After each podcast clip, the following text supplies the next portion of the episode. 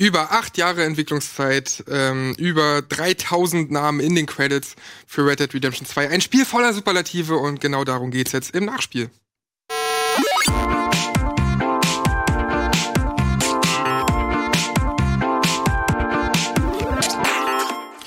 Herzlich willkommen zu einer neuen Folge vom Nachspiel. Die letzte war, glaube ich, auch schon ein ganzes Weilchen her. Das müsste Detroit oder God of War gewesen sein. Heute geht's um Red Dead 2 mit Wirt. Hallo. Hi, hi, hi, Leute. Und ist es für dich das erste Mal Nachspiel? Das allererste Mal. Das allererste Mal Premiere für Christoph. Hey, ist auch mein erstes Mal, ne? Hey. Hey, erste Male!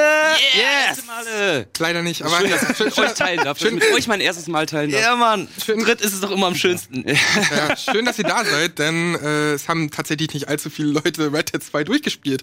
Das Spiel ist so groß und so äh, voller Vielfältigkeit und ähm, dauert halt auch einfach eine ganze Weile. Ich meine, ich habe selbst Urlaub genommen und das nicht geschafft in der Urlaubswoche, sondern äh, war dann auch vor, vor einem Monat oder so erst fertig. Äh, also Weißt du, wie lange du es gespielt hast? So ungefähr grob über den Daumen gefeilt? 100, So? ich habe halt wirklich jede Nebenmission und alles Mögliche gemacht, vielleicht 100. Ich, Ich war halt sehr viel im Endgame noch unterwegs. Also ich habe es nur herausgefunden, weil Ende des Jahres PlayStation ja dieses ähm, Ding etabliert hat, wo jeder nachgucken konnte, was seine Top 3 Spiele sind, wo er am längsten gespielt hat. Und da habe ich dann zufälligerweise erfahren, dass ich äh, 45 Stunden gebraucht habe für Red Dead Redemption 2. Also quasi ein Story-Durchlauf einmal. Ein Story-Durchlauf. Aber das erklärt so einiges, warum ich so lange gebraucht habe. Also weil irgendwie, dann hast du dich eher an die Hauptmission gehangelt oder so? Ja. Weil ich habe wirklich sehr viel nebenbei krank gemacht. Sagen wir, es waren 100 Stunden. Ich weiß es nicht genau, aber es war sehr, sehr viel. Und deswegen, das führt halt auch dazu, dass gerade mal sechs Leute, die ich gefragt habe, insgesamt, von denen drei wir halt nun mal sind, hier bei Rocket Beans das überhaupt durchgespielt haben. Der Rest hat irgendwie angefangen, aber spielt es so ein bisschen, bisschen langsamer, immer mal wieder, äh, wöchentlich fast schon. Wie sieht's bei dir aus? Äh, also ich hab's vor? durchgespielt, ich habe auch sehr viel Nebenkram gemacht, ähm, also viele Nebenmissionen gemacht, aber auch erst äh, mehr oder weniger zum Endgame hin. Aber ich habe mich da wirklich auch äh, in der Urlaubswoche zwischen Weihnachten und Neujahr habe ich dann durchgespielt, vollkommen drin vertieft. Also ich habe es vorher mal angefangen, ich habe aber dann gemerkt, ey, das ist ein Spiel, auf das musst du dich auf jeden Fall einlassen, da musst du dich voll drin fallen lassen, sonst funktioniert es einfach nicht so richtig so, wie es mechanisch strukturiert ist, aber da kommen wir gleich drauf. Ähm, ja, deswegen, ich habe sehr viel gemacht, so 70, 80 Stunden Okay. ungefähr. Sehr Das Gute ist, es kam ja nach, nach Red Dead Online. Oder Red Dead Redemption 2, nicht Red Dead Online. Nach, nach dem Release von Red Dead Redemption 2 kam ja storytechnisch für andere Spiele nichts. Nee, das Also, so viel. Was Wir haben- gab's da Relevantes? Also man hatte nur Red Dead Ja, Redemption wir 2. will auch, wir will auch releasen mit, Ja, eben. mit Red Dead so, ne? Die Ja, sind alle dem, dem großen Titel ähm, ausgewichen so. Ich glaube, in drei Tagen hat das sieb, über 700 Millionen. Hat das innerhalb von drei Tagen. Und das Ding ist halt, nicht einhalten. Nee, nee, nee, ähm, Dollar. ich Ja. weiß zum Beispiel, dass Hitman 2 ja in dem Zeitraum kam und dass Oh. Hitman 2 genau deswegen, oder das war natürlich einer der Gründe, einfach auch kein Erfolg war und wirklich, das war halt einfach vorprogrammiert. Wenn du im Zuge von Red Dead 2 Klar. released, schwierig. Ja. Für euch Leute da draußen, wir werden nicht direkt über die Story reden. Das heißt, ihr könnt auch zuschauen, wenn ihr das Spiel noch nicht durchgespielt habt. Wir werden erstmal so ein bisschen aufs Game Design kommen, aufs Gunplay, auf die Open World Mechaniken und wie die Open World an sich so funktioniert. Und dann im letzten Drittel etwa werden wir über die Story reden und da werden wir natürlich auch sehr tiefgründig drüber reden und bis zum Endgame und alles, was dort halt noch so passiert, äh, werden wir da spoilern. Aber erstmal nehmen wir uns ein bisschen zurück und erstmal könnt ihr auch das, das Zuschauen, uns zuschauen, wenn ihr halt Red Dead 2 noch nicht durchgespielt habt. Ja, was gibt's erstmal zu sagen? Das Spiel ist, spielt 1899. Es ist ja ein Prequel, wenn man so will, zu Red Dead Redemption. Das heißt, es spielt vor Red Dead Redemption. Äh, es erzählt die ganze Story rund um die Dutch Fandolin äh, Crew, wo natürlich auch John Marston dabei ist, den wir aus Red Dead 1 schon kennen, und den neuen Protagonisten, wenn du so willst, Arthur Morgan. Und das Ganze ist im Endeffekt die End, das Ende der, der wenn man so War will. ja auch schon im letzten Spiel, ne? Aber jetzt Ja, haben sie es nochmal zurückgedreht und sagen, äh, jetzt ist das Ende der Ja. Wildwest. Und jetzt sieht man noch mal ein bisschen mehr die Industrialisierung und all das, was zu diesem Zeitpunkt stattfand. Aber das, dazu kommen wir, wie gesagt, nachher. Äh, ich finde es ganz interessant, dass immer wieder von, von Kalifornien und New York City und so gesprochen wird. Aber im Endeffekt das, wo wir direkt sind, so Saint-Denis und so, das sind halt nicht reale Orte, sondern das hangelt sich dann an New Orleans oder diese, diese Grizzly Mountains hangeln sich irgendwie auch an, an, an, an irgendein Gebirge, an die Rocky Mountains, glaube ich sind es. Und das finde ich ganz interessant, dass sie da zwar so ein bisschen Bezug auf die reale Welt haben, aber nicht komplett. Aber machen die Das ist halt so ein. Rockstar-Ding. Ja, so. San Andreas war ja genauso. genau, da versuchen Ja. sie immer so ein bisschen so ein Mittelgewicht zu finden. Aber lasst uns erstmal zum Game Design kommen. Gab es vielleicht ein paar Punkte bei euch, die euch abgeschreckt haben? Weil da habe ich schon sehr vieles gehört, dass das vielleicht auch einer der Gründe ist, warum viele das noch nicht durchgespielt haben, weil das einfach erstmal eine ganze Flut an Informationen ist und einfach du sehr viel entgegenbekommst, wenn du dieses Spiel startest. Ja. Ähm, also ich direkt von Anfang an war ich erstmal total davon fast schon erschlagen, wie langsam dieses Spiel ist. Es, es hat sich so unfassbar träge angefühlt, wenn du ähm, ja mit, mit dem mit dem Dude irgendwo hingehen willst, das dauert und er geht so langsam. Oder alleine, wenn du irgendwas aufnehmen willst, ist es teilweise direkt von Anfang an so unfassbar hakelig gewesen. Ich, muss, ich wollte eben nur irgendwas, was auf dem Tisch liegt, aufheben und ich musste mich viermal neu positionieren und dann geht er noch mal einen Schritt nach da, geht noch mal einen Schritt nach da, mhm. greift dann total langsam und das Problem an der Sache ist, ähm, dass es einem vor allem zu Anfang erstmal oder vieles wird einem schlecht erklärt oder gar nicht erklärt. Und das ist erstmal ein Problem.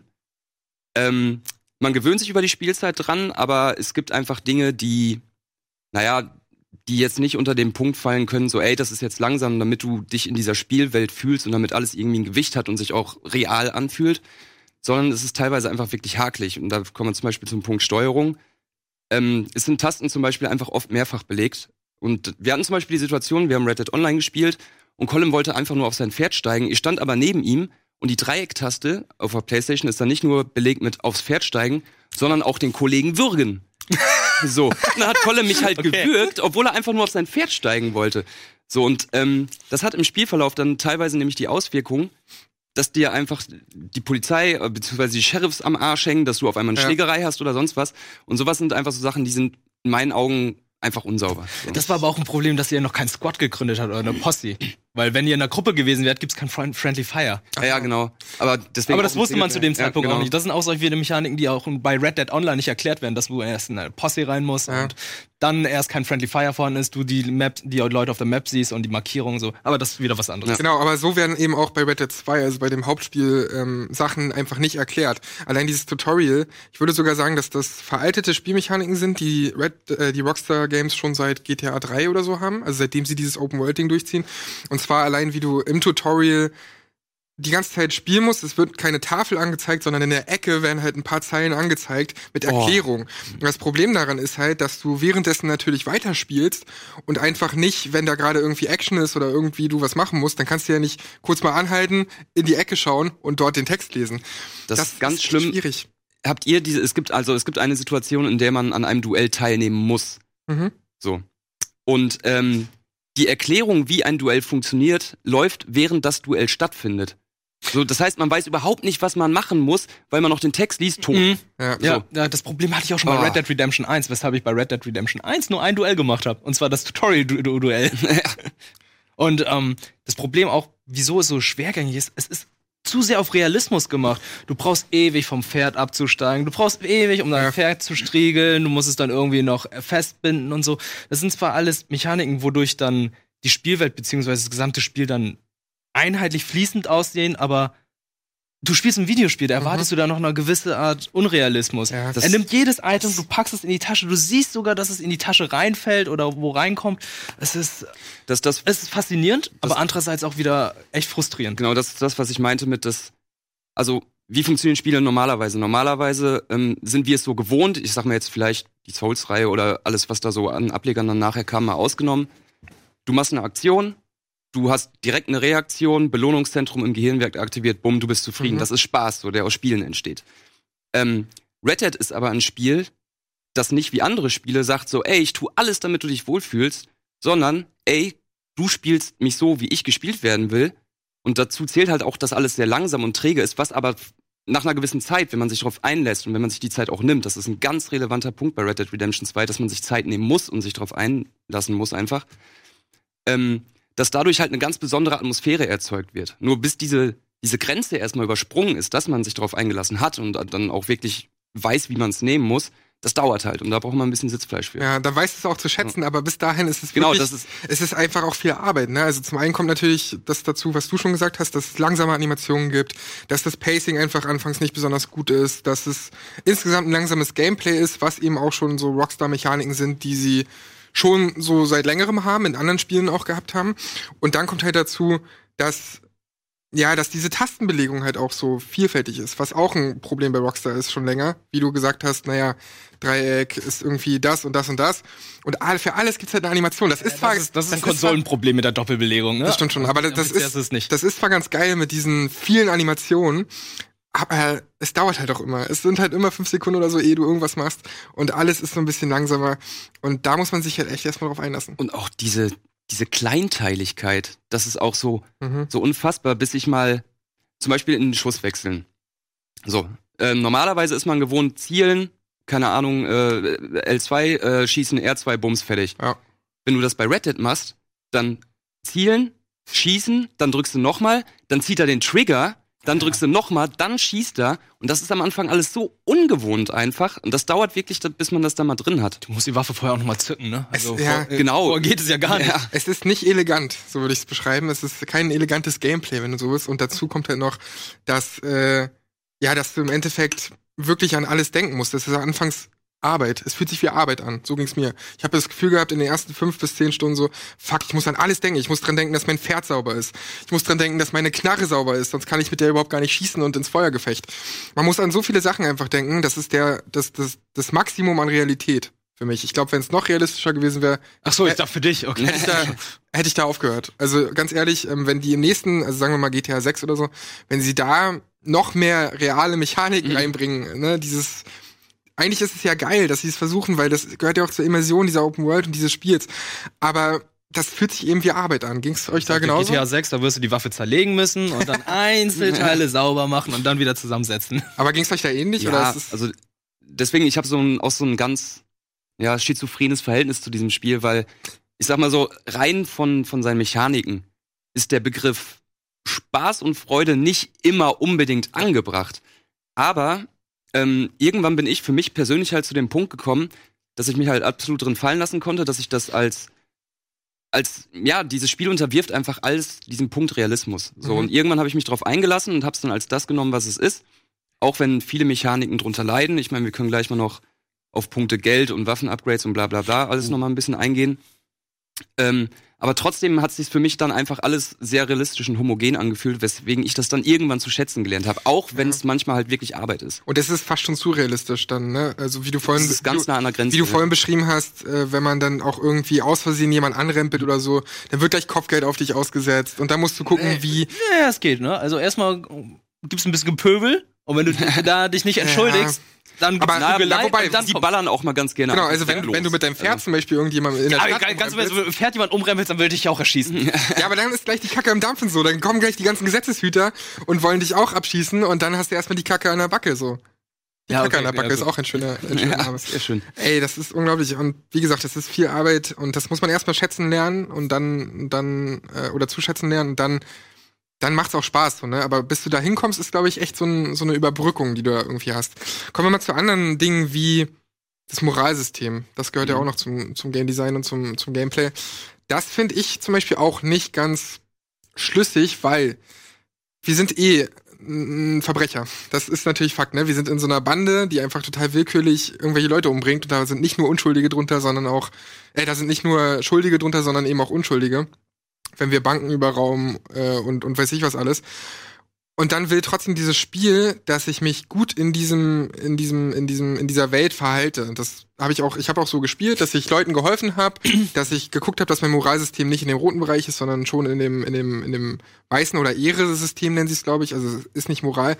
Aber das Spiel suggeriert mir, okay, du bist zwar ein Verbrecher, aber du solltest trotzdem versuchen, irgendwie gut oder scheiße zu sein. Und für mich ergibt es nicht so wirklich Sinn, Ich dieses, glaub, dieses System, weißt Du du? hast es eigentlich schon gesagt, es ist nicht hier gut oder böse, es ist Ehre. Und Ehre kann man ja auch anders messen, ne? Ja. Ehre gibt's ja auch, Ehrenkodex gibt's auch unter Ganoven. Ja, aber wo ist die Ehre, wenn, weiß nicht, ich, hab das, ich fand es trotzdem nicht so sinnvoll, wenn ich halt Überfällst du den Staat oder überfällst du lieber einen kleinen Menschen?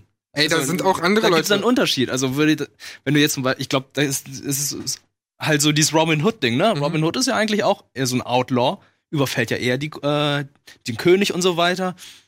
Fällt dann wiederum ins Gute. Aber wenn er jetzt irgendwie den Armen aus überfallen würde, wäre es natürlich wieder was Böses. Und ähm, ich glaube, es gibt dann halt diesen kleinen Unterschied zwischen, ob er jetzt, er ist ein Outlaw, aber das heißt ja nicht, dass es pure Böse ist.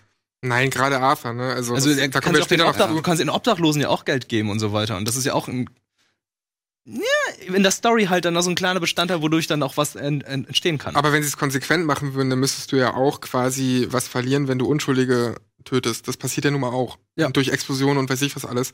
Dann müsstest du ja theoretisch auch weiter in den roten Bereich kommen, aber das ist dann an den Stellen nicht so. Hä?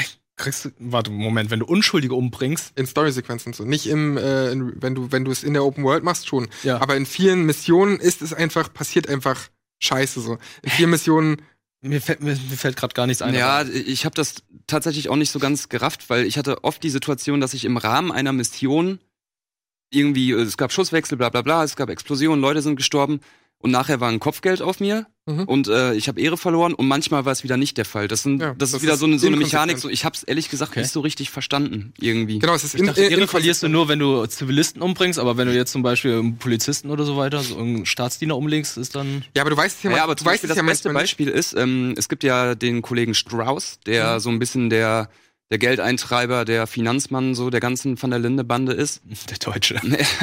ist er nicht Österreicher? Ich weiß es nicht. Naja, auf jeden Fall, ähm, Der Christoph Waltz, der spielt. ja, genau. Auf jeden Fall schickt der einen auf Missionen, wo man armen Leuten, die sich von der Bande Geld geliehen hat, aber sowas von dermaßen die Scheiße aus dem Leib prügeln muss, Okay, um die das Schulden stimmt. einzutreiben. Mhm. Und das hat zum Beispiel keinerlei moralische Konsequenzen. Stimmt, So, ah, das okay, jetzt kann ich halt, mich ne? erinnern. Es Ja. gibt ja auch äh, wirklich Missionen von einem anderen Typen, wo du einfach ein Haus überfällst, die Leute umbringst Ja. und keine Konsequenzen davon trägst. Und manchmal weiß es ja auch nicht. Äh, denken wir mal an die Random Encounters, also an die Sachen, wenn du durch die Open World reitest, dann findest du ja nicht nur Nebenaufgaben und die Hauptmission, sondern da kommen ja auch irgendwelche Leute dir entgegen, die zum Beispiel gefangen gehalten werden. Dann weißt du aber in dem Moment nicht, sind es gute Leute oder sind es schlechte oh, Leute? genau, die Random Encounters, da war es So, mir auch so eine Sache. Da ist, da ist mir ein Gefangener entgegengekommen.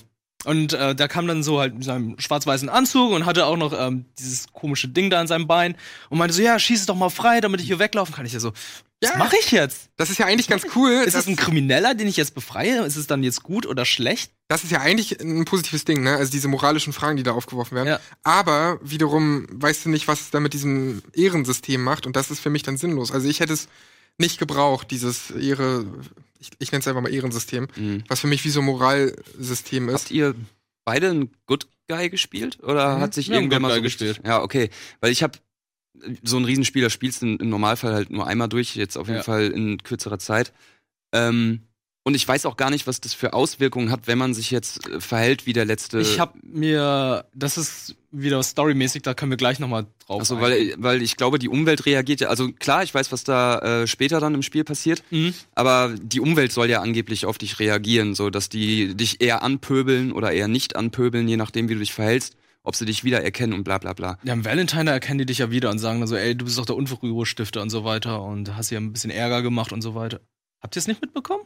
Dass die Leute euch dann schon ein bisschen Ja, doch, angepöbelt ja, doch. haben und so? Also es macht schon, es macht schon was aus, wenn du dann im roten Bereich bist oder so in diesem Ja. System, dann sprechen dich die Leute auch drauf an. Ne? Beziehungsweise, also, wenn du kurz nach einem Verbrechen wieder zurückkommst, das war ja in Valentine halt Ja. so. Und ich finde auch, dass es irgendwie beim Spiel das so stark auf Realismus setzt, was auch sehr viel Game Design technisch diesem, diesem Realismus unterordnet, ist mir das eine Mechanik, die irgendwie so, ja, so gamey ist. Irgendwie Mhm. so, die wirkt da so draufgepflupft, so, das hätte es Ja. gar nicht unbedingt für mich gebraucht. Sie hat natürlich in der Story noch später einen, Genau, einen da Grund so, ne? ja. Ähm, da gibt's dann zwei unterschiedliche Verläufe so, aber Mhm. ich hätte es, glaube ich, nicht gebraucht an dieser Stelle. Äh, und wo wir schon bei Realismus sind, zählt natürlich auch dazu, also wir haben jetzt vieles gehabt, ne? Wir haben irgendwie das Moralsystem äh, und andere Dinge, aber wichtig ist halt auch dieses, dieser, diese Kerne. Wisst ihr, welche ich meine? Diese Kerne, die du hast zum, zum Aufladen. Dein Dead Eye, Dead Eye, dein Ausdauer, Gesundheit, ist deine und Ausdauer, Ausdauer, ja. Später, da werden wir auch kurz bei der Story später noch zu kommen, aber äh, das verändert sich ja später noch mal ein bisschen, ohne da zu viel vorwegzunehmen.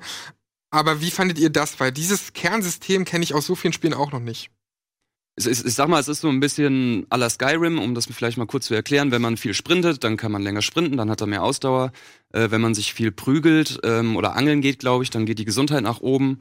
Und äh, Dead Eye, ich weiß gar nicht, wie man das Dead Eye hochkriegt. Weiß Ich glaube, indem man es oft benutzt. ja? Ja, ich glaube, das ist das- einfach oft benutzen. Und wenn du es gut benutzt vor allem. Also wenn du wirklich Erfolge hast und gut schießt dann mit dem Dead Eye, dann kriegst du halt. Das ist ja nichts äh, Negatives. plus- also plus das eins. haben die ja schon bei GTA San Andreas Genau. etabliert gehabt, dass wenn du viel sprintest, dann wirst du halt irgendwann länger laufen können. Oder wenn du. Nur, dass du jetzt eben diese Kerne hast und nicht die die bloßen Anzeigen. Bei San Andreas haben sie es ja eingeführt, mit dem, wenn du viel trainieren gehst, dann bist du halt irgendwie agiler Mhm. äh, und schneller und, und musst halt trainieren, musst halt, wenn du zu viel isst, bist du natürlich dick und so. Dann wurde dir das einfach als Balken angezeigt. Oh, jetzt das ist, jetzt haben sie das es ist auch bei äh, hier Red Dead Redemption 2. Habt ihr es auch mitbekommen, dass ihr Skinny Alpha haben könnt, Normal Alpha Ich und war Fett konsequent Alpha? ausgehungert. Konsequent, konsequent. Lauch. Aber dafür war ich super flink, deswegen. Das war nicht schlecht. Ne? Also es gibt schlimmere Sachen. Das wusste ich Aber nicht. war der bei dir mal irgendwann dick oder was? Nee, aber das hatte mir Olli irgendwann mal gezeigt und meinte so, ey, es gibt hier verschiedene AFA-Stadien. Und ich so, wie meinst du das? Ja, hier, guck mal, wenn du die ganze Zeit nur herumrennst und äh, nichts isst, dann wird er richtig dünn. Ja. Und wenn du hier die ganze Zeit auf dem Pferd unterwegs bist und am Futtern bist, dann ist er richtig fett. Das Ding ist natürlich, das ist natürlich ein, ein spielmechanischer Kniff, um irgendwie dem, dem Spieler irgendeine Art von Progress zu suggerieren, dass du Mhm. irgendwie vorwärts kommst, dass du irgendwie besser wirst. Weil es ist in dem Spiel ja auch so, und das hängt auch wieder mit Realismus zusammen, dass du Waffen hast, du kannst die auch ein bisschen bei irgendwelchen Büchsenmachern verbessern lassen, aber ich habe da jetzt nicht so den riesen Unterschied gemerkt. Ich habe mir mal eine Waffe bis aufs Maximum aufbohren lassen. Mhm. Ja, gut, dann hat sie halt irgendwie so ein Fitzelchen mehr vom Schadensbalken gehabt, aber fand ich jetzt nicht so krass. Ja. Das ist natürlich wieder ein Punkt, wo es sich dem Realismus unterordnet. Und so hat man dann immerhin irgend, irgendeine Art von Progress, die man dann als Spieler auch spürt. Weil ich habe mich sehr gefreut, dass ich länger sprinten konnte. Ja, glaube ich. Äh, was ich auf der anderen Seite bei, wenn, wenn du schon mal Waffen angesprochen hast, was ich ganz geil finde, ist halt, dass sie, da sind wir auch noch beim Realismus, dass sie beim Waffenmanagement darauf achten, dass du wirklich nur so viele Waffen dabei haben kannst, wie er trägt. Das ist nicht so wie bei GTA Vice City, wo du einfach Ja. zehn Waffen hast und einfach nur durchscrollst, sondern er hat, er muss die Waffen halt immer auch an Mann haben. Er Mhm. muss halt irgendwie zwei Waffen sich hinten rumgeschwungen haben, dann die Pistole an der Seite. Und wenn du die vergisst, zum Beispiel beim Pferd, du kannst ja auch beim Pferd dann einige Waffen irgendwie managen. Wenn du die dort vergisst, dann hast du eben auch nur deine Waffen dabei, irgendwie Pistole und deine Standardwaffen, aber halt nicht mehr. Da muss man sehr oft drauf achten. Das Mhm. ist mir dann in, in schwierigen Missionen auch aufgefallen. Fuck, meine ganzen geilen Waffen sind irgendwie auf dem Pferd. Ich habe jetzt nur meine pimmelige Pistole dabei und muss damit irgendwie vorankommen. Das- Das, finde ich ganz cool denn in Sachen Realismus wieder. Das fand ich auch cool, aber es war scheiße erklärt. Das haben sie Das am Anfang ist, äh, nicht vernünftig erklärt. Oder ich, oder ich habe es vielleicht einfach überlesen oder übersehen, weil man ja nebenbei spielen muss und nicht die Erklärung lesen kann. Ähm, ich weiß es nicht, aber auf jeden Fall ja, das ist was, weil ich habe es auch nicht verstanden. Muss ich, weil auf der einen Seite ist es sehr realistisch, du musst die Waffe vom Pferd mitnehmen, Mhm. aber das Pferd hat anscheinend, auch wenn man die Waffe nicht physisch sieht am Pferd, unendlich. Space. Genau. So, genau. Und weil manchmal, also er steckt die Waffen ja wirklich physisch ans Pferd dran, wenn man, wenn man sie äh, ablegt, wenn man davor steht. Mhm. Und das fand ich dann wieder so inkonsequent, so, weil auf der einen Seite sagen sie, ja, du musst sie aufs Pferd packen, dann kannst du sie mitnehmen. Auf der anderen Seite sagen sie aber, ey, das Pferd hat unendlich Space, so, das ist wie eine riesige Itemkiste bei Resi oder sonst was. Mhm. Also, und das Ja. Na, ist jetzt nicht oberdramatisch, wenn man es dann einmal geblickt hat. Genau, aber du musst halt erstmal alles hinterfragen. Ne? Du musst erstmal drauf kommen, wie das Ganze funktioniert, weil auch das wird ja nicht in dem Tutorial, zumindest habe ich es nicht gesehen, weil ich dann eben spielen musste, äh, wird dir halt nicht erklärt irgendwie. Da wird nur sehr, sehr wenig erklärt. Du musst dir das alles selbst erschließen. Das ist auch so mit dem Akimbo. Irgendwann hast du ja, kriegst du ja einen, einen zweiten Waffenholster und dann kannst du erst mit zwei Waffen herumrennen. Ich da so, ich laufe von einem Laden zum nächsten und suche da die ganze Zeit, wo kann ich mir noch ein Holster kaufen? Wie kann ich mit zwei Waffen herumrennen? Und erst irgendwann im späteren Verlauf kriegst du dann den, dein Holster und dann dachte ich so, oh Gott, ey, warum? Ja, es ist alles too much irgendwie, aber äh, das war jetzt alles Meckern auf hohem Niveau. Ja, Ja, das ist echt ey, total. Es gibt natürlich sau viele, es hört sich vielleicht für viele so an, als würden wir das Spiel nicht gut finden. Ganz im Gegenteil. Ey, ich liebe dieses Spiel. Genau, wir sitzen ja hier, So. weil wir es eben so gut finden und äh, darum kümmern wir uns jetzt und zwar um die ganzen positiven Sachen, denn das Ganze hat ja auch, dieser ganze Realismus-Touch hat ja auch positive Dinge einfach, ne? Dass jede kleinste Animation ausgearbeitet ist, egal ob es irgendwie das Abziehen vom Fell ist bei Hasen oder bei irgendwelchen Tieren. Allein das dauert dann zwar auch wieder eine Zeit, ne? Das ist halt wieder dieses langsame Pacing, aber da steckt, da siehst du halt einfach, wie viel Liebe zum Detail da einfach drin steckt und überhaupt dieses ganze. Es gibt ja Animationen, die sie wirklich nur einmal gemacht haben. Es gibt so Sachen wie zum Beispiel in der einen Mission musst du Dynamit verlegen. Dann verlegt er das natürlich mit so Seilen und alleine wie smooth er über dieses Seil steigt, das ist so äh, Irgendwann, irgendwann denkt man da gar nicht mehr drüber nach, weil es so normal ist, aber in anderen Spielen wird an sowas sicherlich nicht gedacht. es ist, es ist, es ist wirklich fast schon frech, wie detailverliebt dieses Spiel ist. Also es ist frech allen anderen Spielenentwicklern gegenüber, die trauen sich jetzt nämlich nicht mehr nur irgendwas rauszubringen, weil dieses Spiel so unglaublich detailverliebt ist. Und ähm, ja, eins meiner Lieblingsbeispiele dafür ist ähm, sein Tagebuch, das Tagebuch von Arthur. Mhm. Weil wenn man also sich das durchliest, es gibt quasi, man kann es öffnen und dann hat man quasi, sieht man es so, wie er es sieht. Also er hat es händisch reingeschrieben. Man kann sich natürlich, weil das schon manchmal ein bisschen schwer lesbar ist, dann noch so eine, so eine, ja, so ein Text, so eine grafische Einblendung, damit man es einmal richtig lesen kann. Ich empfehle aber wirklich jedem, sich das mal genau anzugucken, was der da reinschreibt, weil da alleine da ist so viel Liebe zum Detail drin, wenn er Wörter Durchstreicht. durchstreicht, wenn er Wörter falsch schreibt, weil er einfach nicht richtig schreiben kann oder sonst was.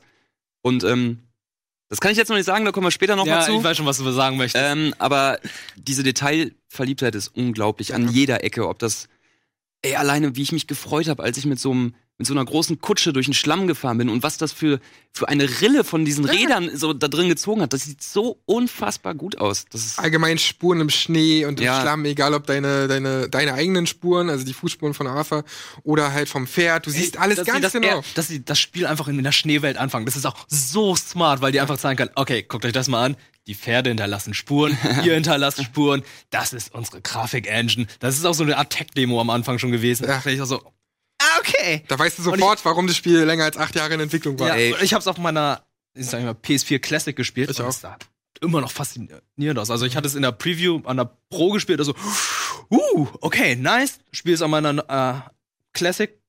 Sieht immer noch sehr geil aus, kann mich nicht beschweren. Ey, Die Grafik ist echt überragend und wir müssen ja auch dran denken, dass es eben kein Uncharted oder andere Das lineare ist kein First-Party-Spiel auch. Ja, ja, so, ne? erstmal First Party ist es so. nicht und äh, deswegen Uncharted, es ist kein lineares Spiel. Ne? Du hast, Open-World-Spiel. du hast keine Welten, die relativ abgeschlossen sind, wo du alles hochpolischen kannst. Es ist ein fucking Open-World-Spiel und es sieht trotzdem so unglaublich aus. Dazu kommen halt richtig gute Gesichtsanimationen, alles was Voice-Acting angeht. Dann die Pflanzenphysik, ne? allein die Natur, da kommen wir später auch nochmal drauf zu sprechen, was da alles in der Natur, woran gedacht wurde, wie man diese Open World überhaupt so immersiv hinbekommt. Wildanimationen und so. Da steckt so unglaublich viel Liebe zum Detail drin. Unfassbar. Vor allem auch, wenn man, es gibt Räume, da weißt du so rein, äh, rein vom Storyverlauf her, weißt du, diesen Raum betrittst du ein einziges Mal und dann nie wieder. und selbst dieser Raum, der ist ausmodelliert bis in die letzte Ecke, selbst da kann man sich drei Stunden dann tot gucken, das ist, ey, das ist beeindruckend. Da ja, fällt voll. mir kein anderes Wort zu, für ein als beeindruckend. Das Und da muss man auch sagen, die haben ja nicht das random generiert. Ich weiß zum Beispiel von Witcher 3, so sehr ich Witcher 3 liebe, aber die haben halt die Hütten, naja, fast random generiert, beziehungsweise du siehst Elemente in dem einen Haus genauso ähnlich wie in einem anderen Haus. Also das sind genau die gleichen Elemente dort. Und hier habe ich das Gefühl bei Red Dead 2, dass wirklich jede Hütte irgendwie einfach einzigartig aussieht. Das also, ist der Grund, weshalb Cyberpunk sich äh, Ja. so lange braucht, weil die es jetzt auch machen wollen. Vermutlich, die wollen auch Verdammt, jede ey. selbst modellieren und alles, irgendwie Oh, jede Mann, Hütte. Mann, Mann. Es ist unglaublich. Es gibt Verdammt. auch so viele Beispiele zur Detailverliebtheit. Ich habe mir einfach auch ein paar aufgeschrieben, weil ich, weil ich einfach das unglaublich finde, dieses Blut zum Beispiel, wenn du irgendwo Blut an, an dem, an dem, äh, an der Kleidung dran hast oder irgendwas oder auch oder auch Dreck irgendwo an, an, an irgendeiner Stelle dran hast, dann ist es immer an der korrekten Stelle und immer weißt du auch, okay, du rennst jetzt damit rum und Leute sprechen dich sogar darauf an, wenn du halt nicht irgendwie dich, dich waschen gehst oder kurz in den See gehst oder so.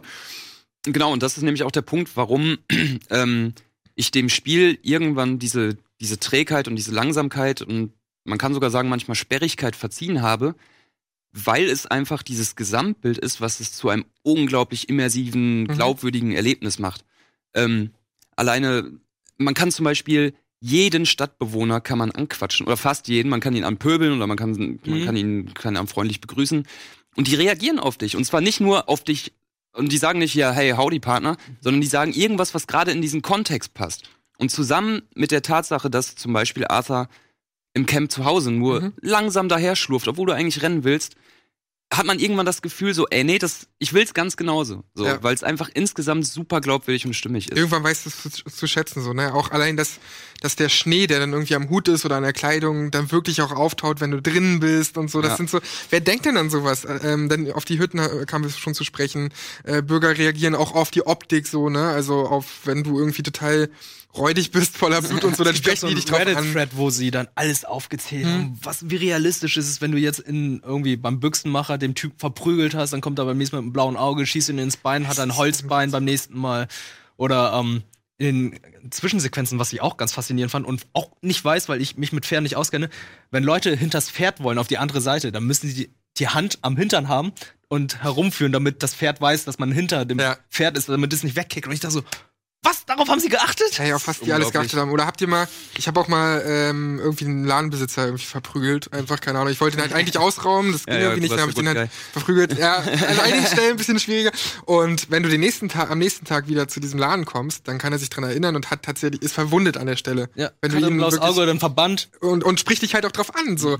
Und das ist einfach unglaublich, was dahinter stecken muss an Entwicklung und, und wie das Ganze überhaupt ja, programmiert wurde, dass es halt dazu führt, das ist halt unfassbar, was die alles gedacht haben. Allein auch diese Bühnenshows, du kannst dir wirklich auch Bühnenshows Oh, komplett da habe ich mir auch einige angeschaut. Ja. Und du machst es halt auch gern, ne? Es ist nicht sinnlos, sondern du machst es wirklich gern. Äh, Loot wird von Teammitgliedern aufgesammelt, ist auch so ein Punkt, wenn du zum Beispiel lange äh, irgendwie brauchst, um Loot aufzusammeln oder einfach nicht dran denkst, dann wird das von deinen Teammitgliedern Das, aufgesammelt. das finde ich aber, das, das finde ich kacke. Das, dann ist es nämlich weg. das war bei Stalker früher genauso. Dann ist es nämlich einfach weg, dann ist es nicht mehr deins so. Äh, streichelt man Hunde, kläffen die dich erstmal auch an, ne? Sehr wichtige aber wenn, Mechanik. aber wenn, Sehr, du sehr das, wenn du das häufiger machst, kläffen die dich beim nächsten Mal nicht mehr an. So, an sowas haben die gedacht. Ich habe das echt ausprobiert. Es ist unfassbar. Tierleichen verrotten, Menschen werden wiederum von Gesetzeshütern dann abtransportiert in der offenen Welt. Also was da alles in Details drin steckt in der Open World, ist unfassbar. Und da werden wir auch äh, noch ein bisschen weiterreden, gerade was diese Open World Immersionen angeht und warum wir denn überhaupt so begeistert sind von dieser Open World. Deswegen bleibt dran, gleich geht's weiter mit dem Nachspiel zu Red Dead 2 und dann werden wir noch ein bisschen über Story und alles Mögliche sprechen. Bis gleich.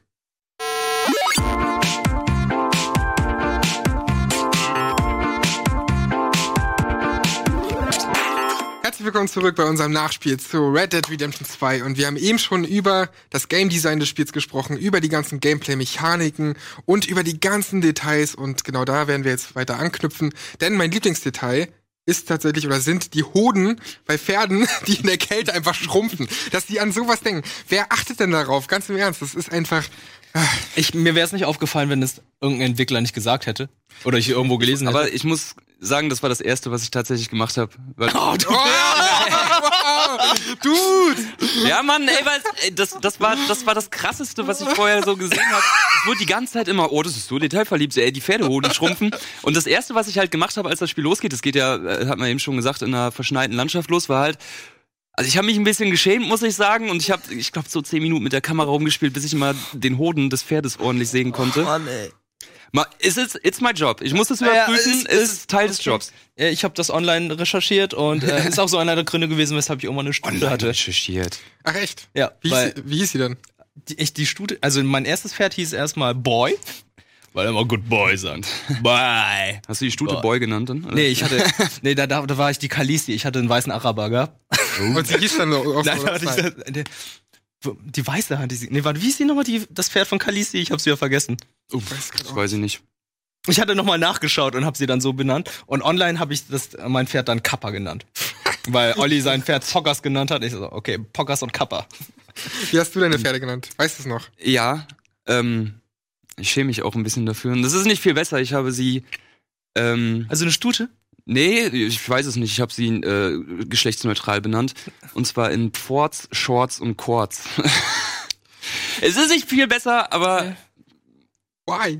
ich weiß es nicht. Es, es hatte vielleicht mit der Situation zu tun, was in dem Moment passiert ist. Aber Schlecht. Und du? Ich weiß nur noch zwei Namen. Ich glaube, ich Oh, warte, lass mich raten.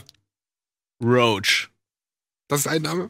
Oh, Ich bin so leicht, ich das bin ist- so leicht zu Das ist durchschauen. sowas von. Ich bin so leicht zu durchschauen. Wer es so nicht weiß. Roach ist so- natürlich das Pferd von Gerard von Riva. Nein, Plötze. Im Deutschen ist Plötze ist viel Plötze. geiler. Plötze ist ein viel geilerer Habe ich auch überlegt, ob ich Plötze mache oder Roach. Dann hieß sie Roach und mein männliches Pferd hieß dann, wa warum auch immer Alucard. Weil ich hatte, pass auf, das war halt so ein schwarzer, sind es Araber? Ich glaube schon ein schwarzer Araber. Weiße Arabat. Ja, aber was ist denn das schwarze Pferd? Das sind doch auch, ich glaube, es sind, Ein Must. sehen Sie hier, Pferdeexperten. Äh, er hat vier Beine. Jedenfalls, jedenfalls war es ein schwarzes Pferd und dann hatte ich irgendwie so einen coolen Iro noch mit roten Haaren. Also man kann ja so rötliches Haar irgendwie einstellen. Also dein Pferd hat gerade Pubertät erlebt. ich habe mein Pferd gepimpt, natürlich. ey. Och, Mann, ey. Pimp my horse. Habt ihr es nicht gemacht? Das Nein. Ist doch, das ist doch voll gut. Das Du ist doch Mann, wie, du bist wie, ein krasser das Outdoor ist doch- mit Pferdefrisur. Ja, aber das ist doch wie Autos zu pimpen bei GTA 5. So. Genau aber das, das ist es ist ja. Du hast doch extra so einen Stall, wo du es wo du's schöner machen kannst. Naja, schönes Definitionsfrage. Alter, ein roter Iro, was geht ab? Nee, ich habe äh, den Alucard genannt. Ich glaube, dass das auch das Pferd ist, das ich bis zu Ende hatte. Ja. Äh, also die meiste Zeit habe ich mit Alucard Okay. verbracht. Ja, ja. Aber Ist das, euer Pferd eigentlich irgendwann mal gestorben? Nee. ja, Das kann ja sehr, sehr früh. Wisst ihr wie? Äh, mit so einer Gatling Gun. Ich bin irgendwo, ich weiß gar nicht, warum man. auch? Ich habe keine einzige, oder? ich habe keine bin- Gatling Gun Das ist gesehen. nach sieben, acht Stunden, also super früh. Ich wusste bis dahin nicht, dass es Gatling Guns schon so früh gibt, sondern ich dachte, dass, dass es, genau, dass es halt irgendwann, irgendwann in einer Mission oder so auftaucht. Aber ich bin in irgendein Feuergefecht geraten. Vielleicht hatte ich auch sehr viele Gesetzeshüter auf mich oder so. Da haben die dann aus der Entfernung mit der Gatling Gun geschossen und natürlich auch das Pferd getroffen. Und ich hatte zu diesem Zeitpunkt eben nicht diesen Pferdewecker, womit du ja dann nochmal so ein angeschlagenes Pferd wieder aufpäppeln kannst. Und dementsprechend ist mein erstes Pferd sehr früh gestorben. Tragisch. Ja. Ist, es, ist das Frische, dass du dann gleich in äh, hier, wie heißt die erste Stadt nochmal? Die habe ich vorhin erwähnt. Es war nicht das erste. Nee, es war, glaube ich, das zweite Pferd. Habt ihr Okay. viel Geld für das Pferd ausgegeben oder habt ihr das, das günstigere Modell? Also wie genommen? gesagt, ich habe mein Pferd gepimpt, dementsprechend war es sehr teuer. Oh, ey, ich habe da dieses, dieses, das günstigste Pferd genommen, weil ich mir dachte, ach komm, so das erste Pferd holst du dir später eben besseres. Und das war so klein, das war fast ein Pony und ich kam mir so mickrig vor, dieser, dieser krasse Arthur Morgan mir auf so einem kleinen Pony und daneben aber Dutch John Marston, der John Marston das so hoch. Pferd, weißt Ja, so hoch und der guckt da die ganze Zeit so hoch und ich Ja, aber denke, Dutch oh hat Gott, auch ein bin ich kleines mickrig. Pferd und er ist der Anführer. Ja. Ist doch okay. Äh, ja, das, ich habe mich so mickrig. Ich hatte so, ich glaube, das Mittelklasse-Ding genommen oder das teure. Und, Ich hatte gleich das teure. Und hab dann erst äh, irgendwann im späteren Spielverlauf dann gesehen, oh, man kann ja auch Pferde fangen. Und äh, dann irgendwann den weißen Araber gesucht. Ah, okay. Das Das habe ich, gar- das hab ich ja gar nicht gemacht. Ich habe mir immer ein Pferd gekauft, ich Idiot. Du hättest ja eigentlich äh, du eins, fangen. Ja, genau, eins Ja. fangen können. Da musst du natürlich noch zähmen und so, aber das geht relativ schnell. Oh, das Ding, das Ding hat echt lange gebraucht. okay. Ist musst du nicht einfach nur, gehst du da nicht einfach nur ran, auch mit Nee, nee, L2 du, und du dann. nimmst erstmal dein Lasso, fängst es, dann gehst du ganz langsam ran, dann musst du es zähmen und musst du gucken, ob es gut funktioniert oder nicht. Oder manchmal läuft es dann auch wieder weg. Und das macht man mehrmals. Das habe ich auch nicht gerafft irgendwie. Wie man das macht. Ja, also ich hab's, glaube ich, richtig gemacht, aber irgendwie hat's nie funktioniert. Vielleicht habe ich auch was falsch gemacht. ich Ist so. Learning by Doing. Ja. Ja. Das ist ja bei ganz vielen Punkten. Oder Learning by Dying, manchmal kriegen die dich auch zu Tode. Learning by Dying ist auch so ein Ding. Äh, Du hast vorhin schon angesprochen, man kann in der Welt ganz viel mit L2 interagieren, also mit ganz vielen Menschen interagieren, mit, mit wirklich jedem NPC, der da rumrennt, gefühlt. Und das ist ne- tatsächlich eine Mechanik, die sie seit Bully schon haben. Oder nicht seit Bully, sondern bei Bully schon hatten. Habe ich gestern mal geschaut. hab Bei Bully gab's, da hattest du natürlich nicht so viele NPCs, aber Mhm. wenn du in der Schule rumgerannt bist, konntest du, ich weiß nicht, ob es L2 war, auf jeden Fall auch eine Taste drücken und dann mit jedem interagieren, irgendwie voll labern und so. Und das wird hier natürlich nochmal auf die Spitze getrieben, weil sie jetzt ganz andere Me Mechaniken Aber hattest du auch die Auswahl gehabt, was du, wie du agiert hast? Teilweise. Okay. Nicht, nicht komplett, sondern teilweise. Und äh, das ist natürlich echt krass, wenn man sich mal die Mühe macht und wirklich viele anspricht und so, dann agieren die halt auch oder sprechen die halt auch Sachen an, die du einen Tag vorher gemacht hast.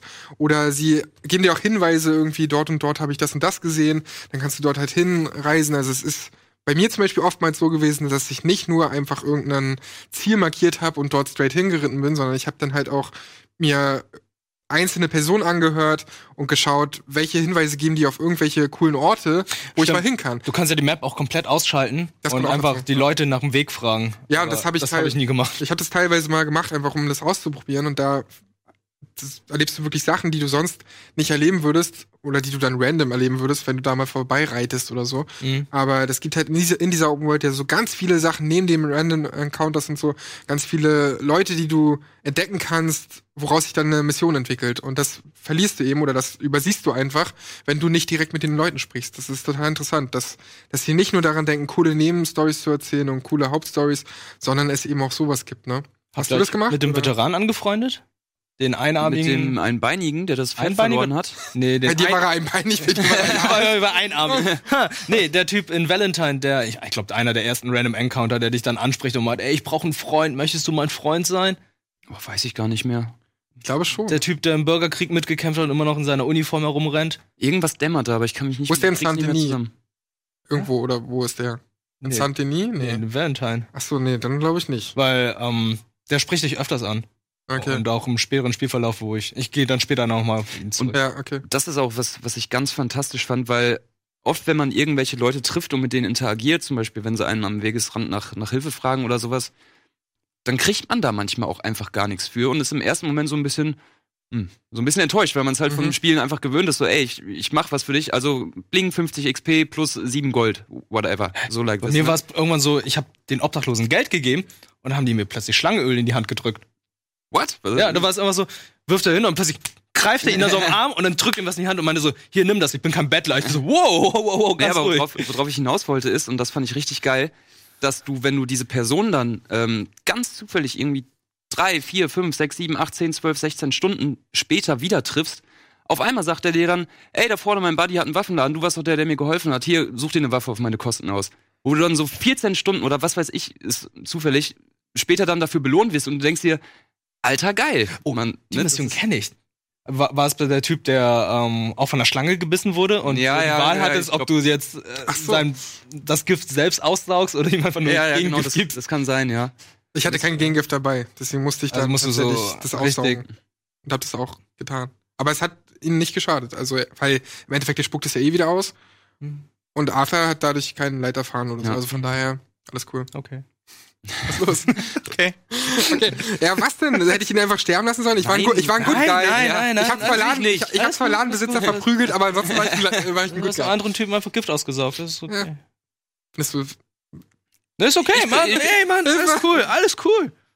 Ähm, ey, es gibt echt viele Details. Ich glaube, wir haben jetzt einige erwähnt. Ähm, ihr werdet natürlich auch da draußen, wenn ihr es durchgespielt habt oder auch nur angespielt Endlich habt, viele, also. werdet ihr ey, ganz viele Sachen erlebt haben. Also allein du, also wir haben ja auch unterschiedliche Sachen erlebt. Natürlich spielt man die Hauptstory und die Nebenstory und so ein paar Random Encounters, aber viele entdecken Sachen, die, Den Ku Klux Klan, Die man kaum- ich entdeckt. die man kaum noch, Ja. also die, die andere gar nicht entdeckt haben, wie eben den Ku Klux Klan, wo es halt wirklich so war, davon wusste ich eine ganze Weile nicht und dann hat mir Olli oder so davon erzählt. Und einen Tag später oder so habe ich die dann auch entdeckt. Ähm, und das sind so Sachen, ich habe Freunde von mir, die haben noch nie die entdeckt, so, ne? Da geht halt einfach Ich hab viel die auch nicht entdeckt. Ach so, gar nicht? Nee. Weil ich habe die einmal gesehen, das war sehr, sehr witzig, in irgendeinem Wald, in irgendeinem Waldstück, wo sie tatsächlich so ein Kreuz aufbauen wollten. Und du hast dann natürlich die Chance, eigentlich willst du die sofort umballern, so, ne? Einfach, rein und einfach schön die, deine Wut rauslassen. Aber wenn man die mal länger beobachtet und einfach mal guckt, was passiert, dann passieren immer total dumme Sachen einfach. Zum Beispiel bei dieser Stelle, wo sie das Kreuz aufstellen, war es halt so, dass sie sich irgendwie so dumm anstellen, dass das ganze, es ist wirklich ein fettes Kreuz, wieder auf die rauffällt. Und dann irgendwie zwei, drei Leute sterben und, und der Rest dann so da steht, oh fuck, und so, und dann ballert man sie halt um. Oder es gibt auch eine andere Stelle, wo sie sich selbst verbrennen, quasi. Äh, und, und also die bauen halt immer Scheiße, sie bauen halt einfach immer irgendeinen dummen Scheiß. Deswegen Tipp von euch, wenn ihr äh, darauf trefft, dann schießt die nicht einfach um oder, oder werft da nicht irgendwie eine Granate wollte ich schon sagen, äh, Dynamit rein, sondern schaut, was passiert. Da haben sie sich sehr lustige Sachen einfallen lassen bei, bei Rockstar. Schade, dass du nicht, nicht einmal den entdeckt hast. Nee, es gibt auch noch andere. Es gibt ja auch zum Beispiel Meteoriten, glaube ich. Einen abgestürzten Meteoriten, den man finden kann. Hab ich Weil nicht- nicht da gehst du in eine Hütte rein und plötzlich ist da ein Meteorit drin. Hat mir Ilias erzählt. Oder ähm, was es auch noch gibt. Ich glaube, irgendwo sind noch Aliens versteckt. Also Anzeichen, dass es Aliens gibt. Und das macht Rockstars, glaube ich, auch sehr gerne. Ja, sie haben ja auch immer diese, diesen Mhm. Yeti oder so oder Bigfoot äh, in anderen Spielen auch. Und ja, dann, stimmt, ja. Ja, dann irgendwie diese UFOs kannst du ja noch entdecken. Es gibt Also einen Geisterzug.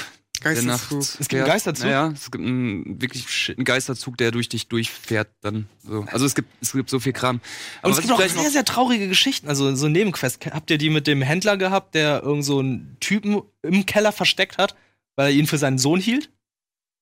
Ja, das habe ich, stimmt. Das ja, doch, Das ich war eine schon. mega traurige Story, Ja. weil ähm, die konntest du zum Teil auch nur mitbekommen, wenn du länger dort geblieben bist, weil irgendwann siehst du bei irgendeinem Händler so einen Typen im Keller so die ganze Zeit nach Hilfe schreien, gehst da hin und fragst, was los ist. Er so, ja, der hält mich hier unten im Keller fest, ähm, befreien Sie mich und so weiter. Gehst zu dem Händler, sprichst ihn an. Er versucht das natürlich zu verleugnen und dann gehst in den Keller, öffnest das alles und siehst dann einen Jugendlichen, der in Matrosenuniform gekleidet ist und der erklärt dann, dann kommt dann auch der Händler runter und erklärt dann so, ja, ich habe meinen Sohn damals am Fluss verloren, der hat hier mit, dem, mit der Schrotflinte geschossen und durch den Rückstoß ist er in den Fluss reingefallen und äh, seitdem suche ich ihn und da habe ich den Jungen da gesehen, dachte, es wäre meiner und habe ihn dann entführt, gefesselt und das erfährst du erst, nachdem du ihn befreit hast und man hat die Wahl gehabt, entweder umbringen oder nicht. Und man muss da erstmal eine Weile bleiben, bis er dann einem auch die Lebensgeschichte und diesen tragischen Hintergrund dahinter erzählt. Und das war eigentlich ganz cool. Also äh, sehr, sehr traurig, aber auch cool, dass man nach und nach dann auch alles erfährt, weil es hätte ja auch sein können, dass du einfach hingehst und dann, ja, ich hast mich befreit, okay, geh jetzt wieder. Ja, Ey, das, aber- das Writing von, von den kleinsten Nebenmissionen, das ist wieder fantastisch. Und das muss ich ganz ehrlich sagen, habe ich dieses Gefühl bei Open World Spielen seit Witcher 3 nicht mehr gehabt, dass die Nebenmissionen eben auch richtig coole Stories erzählen. Bestes Beispiel Assassin's Creed Odyssey, da wiederholen sich eben viele Missionsarten und Typen und da sind, da ist eben nicht so ein cleveres Writing. Da lassen sie sich nicht, da gibt's natürlich hier und da ich will jetzt nicht komplett schlecht reden, da gibt's hier und da natürlich auch ein paar interessante Stories, aber nicht in der Vielfalt, nicht in dem, in dem tiefen Writing mit, mit tiefgründigen Charakteren, wo du wirklich auch fast schon mitleidest und einfach mitfühlst. Aber die Missionen bei Red Dead wiederholen sich auch tatsächlich. Hinreiten, schießen, weg. das ist gegen ja, aber zum Beispiel, es gibt, das ist, glaube ich, meine Lieblingsnebenmission. Habt ihr das gemacht mit den beiden, sind es Brüder oder Zwillingsbrüder, die, sich um die Frau so eine streiten? Competition, ne? Oh, ey, es ist so gut. Also vielleicht mal eben, um es einmal erklärt zu haben. Mini-Spoiler, ist echt eine coole Mission. Ähm, es gibt zwei so Brüder sind es, glaube ich, Zwillinge, oder glaub ich. Cousins oder Zwillinge, ich bin mir nicht mehr ganz sicher, die sich um dieselbe Frau streiten. Mhm. So, und ähm, die wollen die ganze Zeit der Frau beweisen, dass sie der krassere von den beiden sind. Und dann kommen sie erst so, so ey, hier, du, du bist doch ein Revolverheld, schieß mir doch mal einen Apfel vom Kopf. Und die nächste Stufe ist so, ey, ich kann einen harten Schlag von dir einschlagen, äh, einstecken, hau mir doch mal auf die Fresse. Und das nächste ist dann wieder, ey, okay, jetzt tritt mir in die Eier, ich halte das aus. Und der andere auch, tritt mir in die Eier. Und das ist einfach so gut geschrieben und so unterhaltsam und es fügt sich einfach so gut ein in alles. Das können sie halt, ne? Auch diesen Humor, dass sie da Ja, halt irgendwie so Humor verpacken. Es ist einfach total gut. Also auf der einen Seite Humor und auf der anderen Seite eben auch Also, emotionale Geschichten. Ich glaube, da müssen wir nachher jetzt zu den Hauptstories gehen. ja, auf jeden Fall. Ja, ja. Genau. Aber, und das ist auch das Schöne, dass neben, sogar Nebenquests sich auch aufteilen. Ne? Es gibt oft irgendwelche Missionen, wo es dann auch Part 1 oder so dasteht, dass du wirklich dann, äh, die, du musst nicht zurückkehren und diese Missionen vervollständigen, aber weil sie eben so gut angefangen hat und so gut geschrieben ist, willst du auf jeden Fall noch weitermachen und willst ja Teil 2 und 3 erleben. So strecken sich manche Nebenmissionen auch so auf irgendwie 20 Stunden oder so. Ähm, also insgesamt, weil du dann erstmal anfängst mit Part 1, dann irgendwie 20 Minuten diese Mission abarbeitest und dann aber 10 Stunden später nochmal genau an dieser Stelle weitermachst.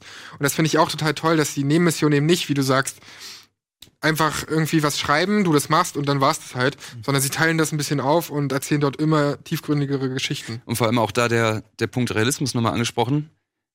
Es gab eine Situation, ich habe mich so abgefuckt, weil man muss sagen, man muss ja im Spiel, wenn man irgendwo hin will, dann hat man da hinzureiten. So, und es dauert auch gerne mal ein bisschen. Ähm, es gibt Kutschen, mit denen man reisen kann. Mhm. Ähm, aber, jetzt kommt der Punkt, es gibt einen Tag-Nacht-Wechsel und die Leute, die haben halt auch einen Tagesablauf. Mhm. Und ich wollte eine Nebenmission anfangen. Ich bin da, ich glaube, 20 Minuten oder sonst was. Wirklich vom anderen Arsch der Karte bin ich, bin ich da hingeritten. Ähm, und dann komme ich da an und der Kollege ist halt nicht da. So, also die Markierung war da auf der Karte und so kurz bevor ich da war, ploppt war sie weg. Es So, weil der Kumpel einfach weg war. Ja. Und dann habe ich da an die Tür geklopft und passiert nichts. So, und ich dachte mir nur so, oh, ernsthaft jetzt? Aber ich find's, da finde ich's, also es nervt so Ja. in dem Moment, aber ich find's konsequent. das ist konsequent. So, wenn sie äh, versuchen, eine realistische Welt Genau, so dann- abzuarbeiten, so dann, dann ist es realistisch genau wie wenn du dein Pferd zum Beispiel vergisst. Also wenn du mit dem Zug, Oh. Zug irgendwo hinfährst und vergisst, das Pferd zu pfeifen, damit es hinterher rennt. Das macht, oh Gott. Da, und das dann an, an einer ganz anderen Seite der Karte ist, dann stehst du halt da und irgendwie die nächste Stadt ist mega weit weg Ja, und es dann musst du in diese Stadt laufen, Es ist halt weil so- keine Kutsche oder irgendwas in der Nähe ist. ist nicht wie Witcher, wo du einfach, wo plötzlich einfach irgendwo erscheinen kann, sondern du musst immer dein Pferd in der Nähe haben. Wenn es dich nicht hört, dann, ja, so- sorry, du musst einen ADAC oder so rufen, der dann dein Pferd abholt. Also ich glaube, Ja. bei, den, bei den Stellen kannst du ja dann halt dein Pferd immer zurückrufen. Bei welchen Sta bei den. Bei einem Stall, Achso, ja. bei den Stallungen und so. Dann kannst du dann dein Pferd zurückrufen, wenn Mhm. du es irgendwo vergessen oder verloren hast. Ja, Ich, ich hatte überall Pferde stehen irgendwann. hast viele Pferdearmee einfach über die ganze Also- Karte verteilt, egal wo du bist, du kannst immer ein Pferd nutzen. wie viele. Pferde kann man haben? Drei oder vier oder so? Wie groß ist der Stall? Ich, ich weiß es nicht Ja, also genau. es ist unterschiedlich. Bei in Saint-Denis sind es vier Pferde, die man halt. Ja, auf jeden Fall. Ich habe mir überall tatsächlich so ein paar Pferde so hingestellt. Aber was das auch krass fördert, das ist mir auch beim Spielen aufgefallen, ist dieses, ich, ich nenne es jetzt mal areales Denken. So, wenn du ganz genau weißt, okay, ich muss jetzt zum anderen Ende der Karte, um die Hauptmission zu machen, das dauert eine Viertelstunde, Mhm. sage ich jetzt mal einfach grob über den Daumen gepeilt.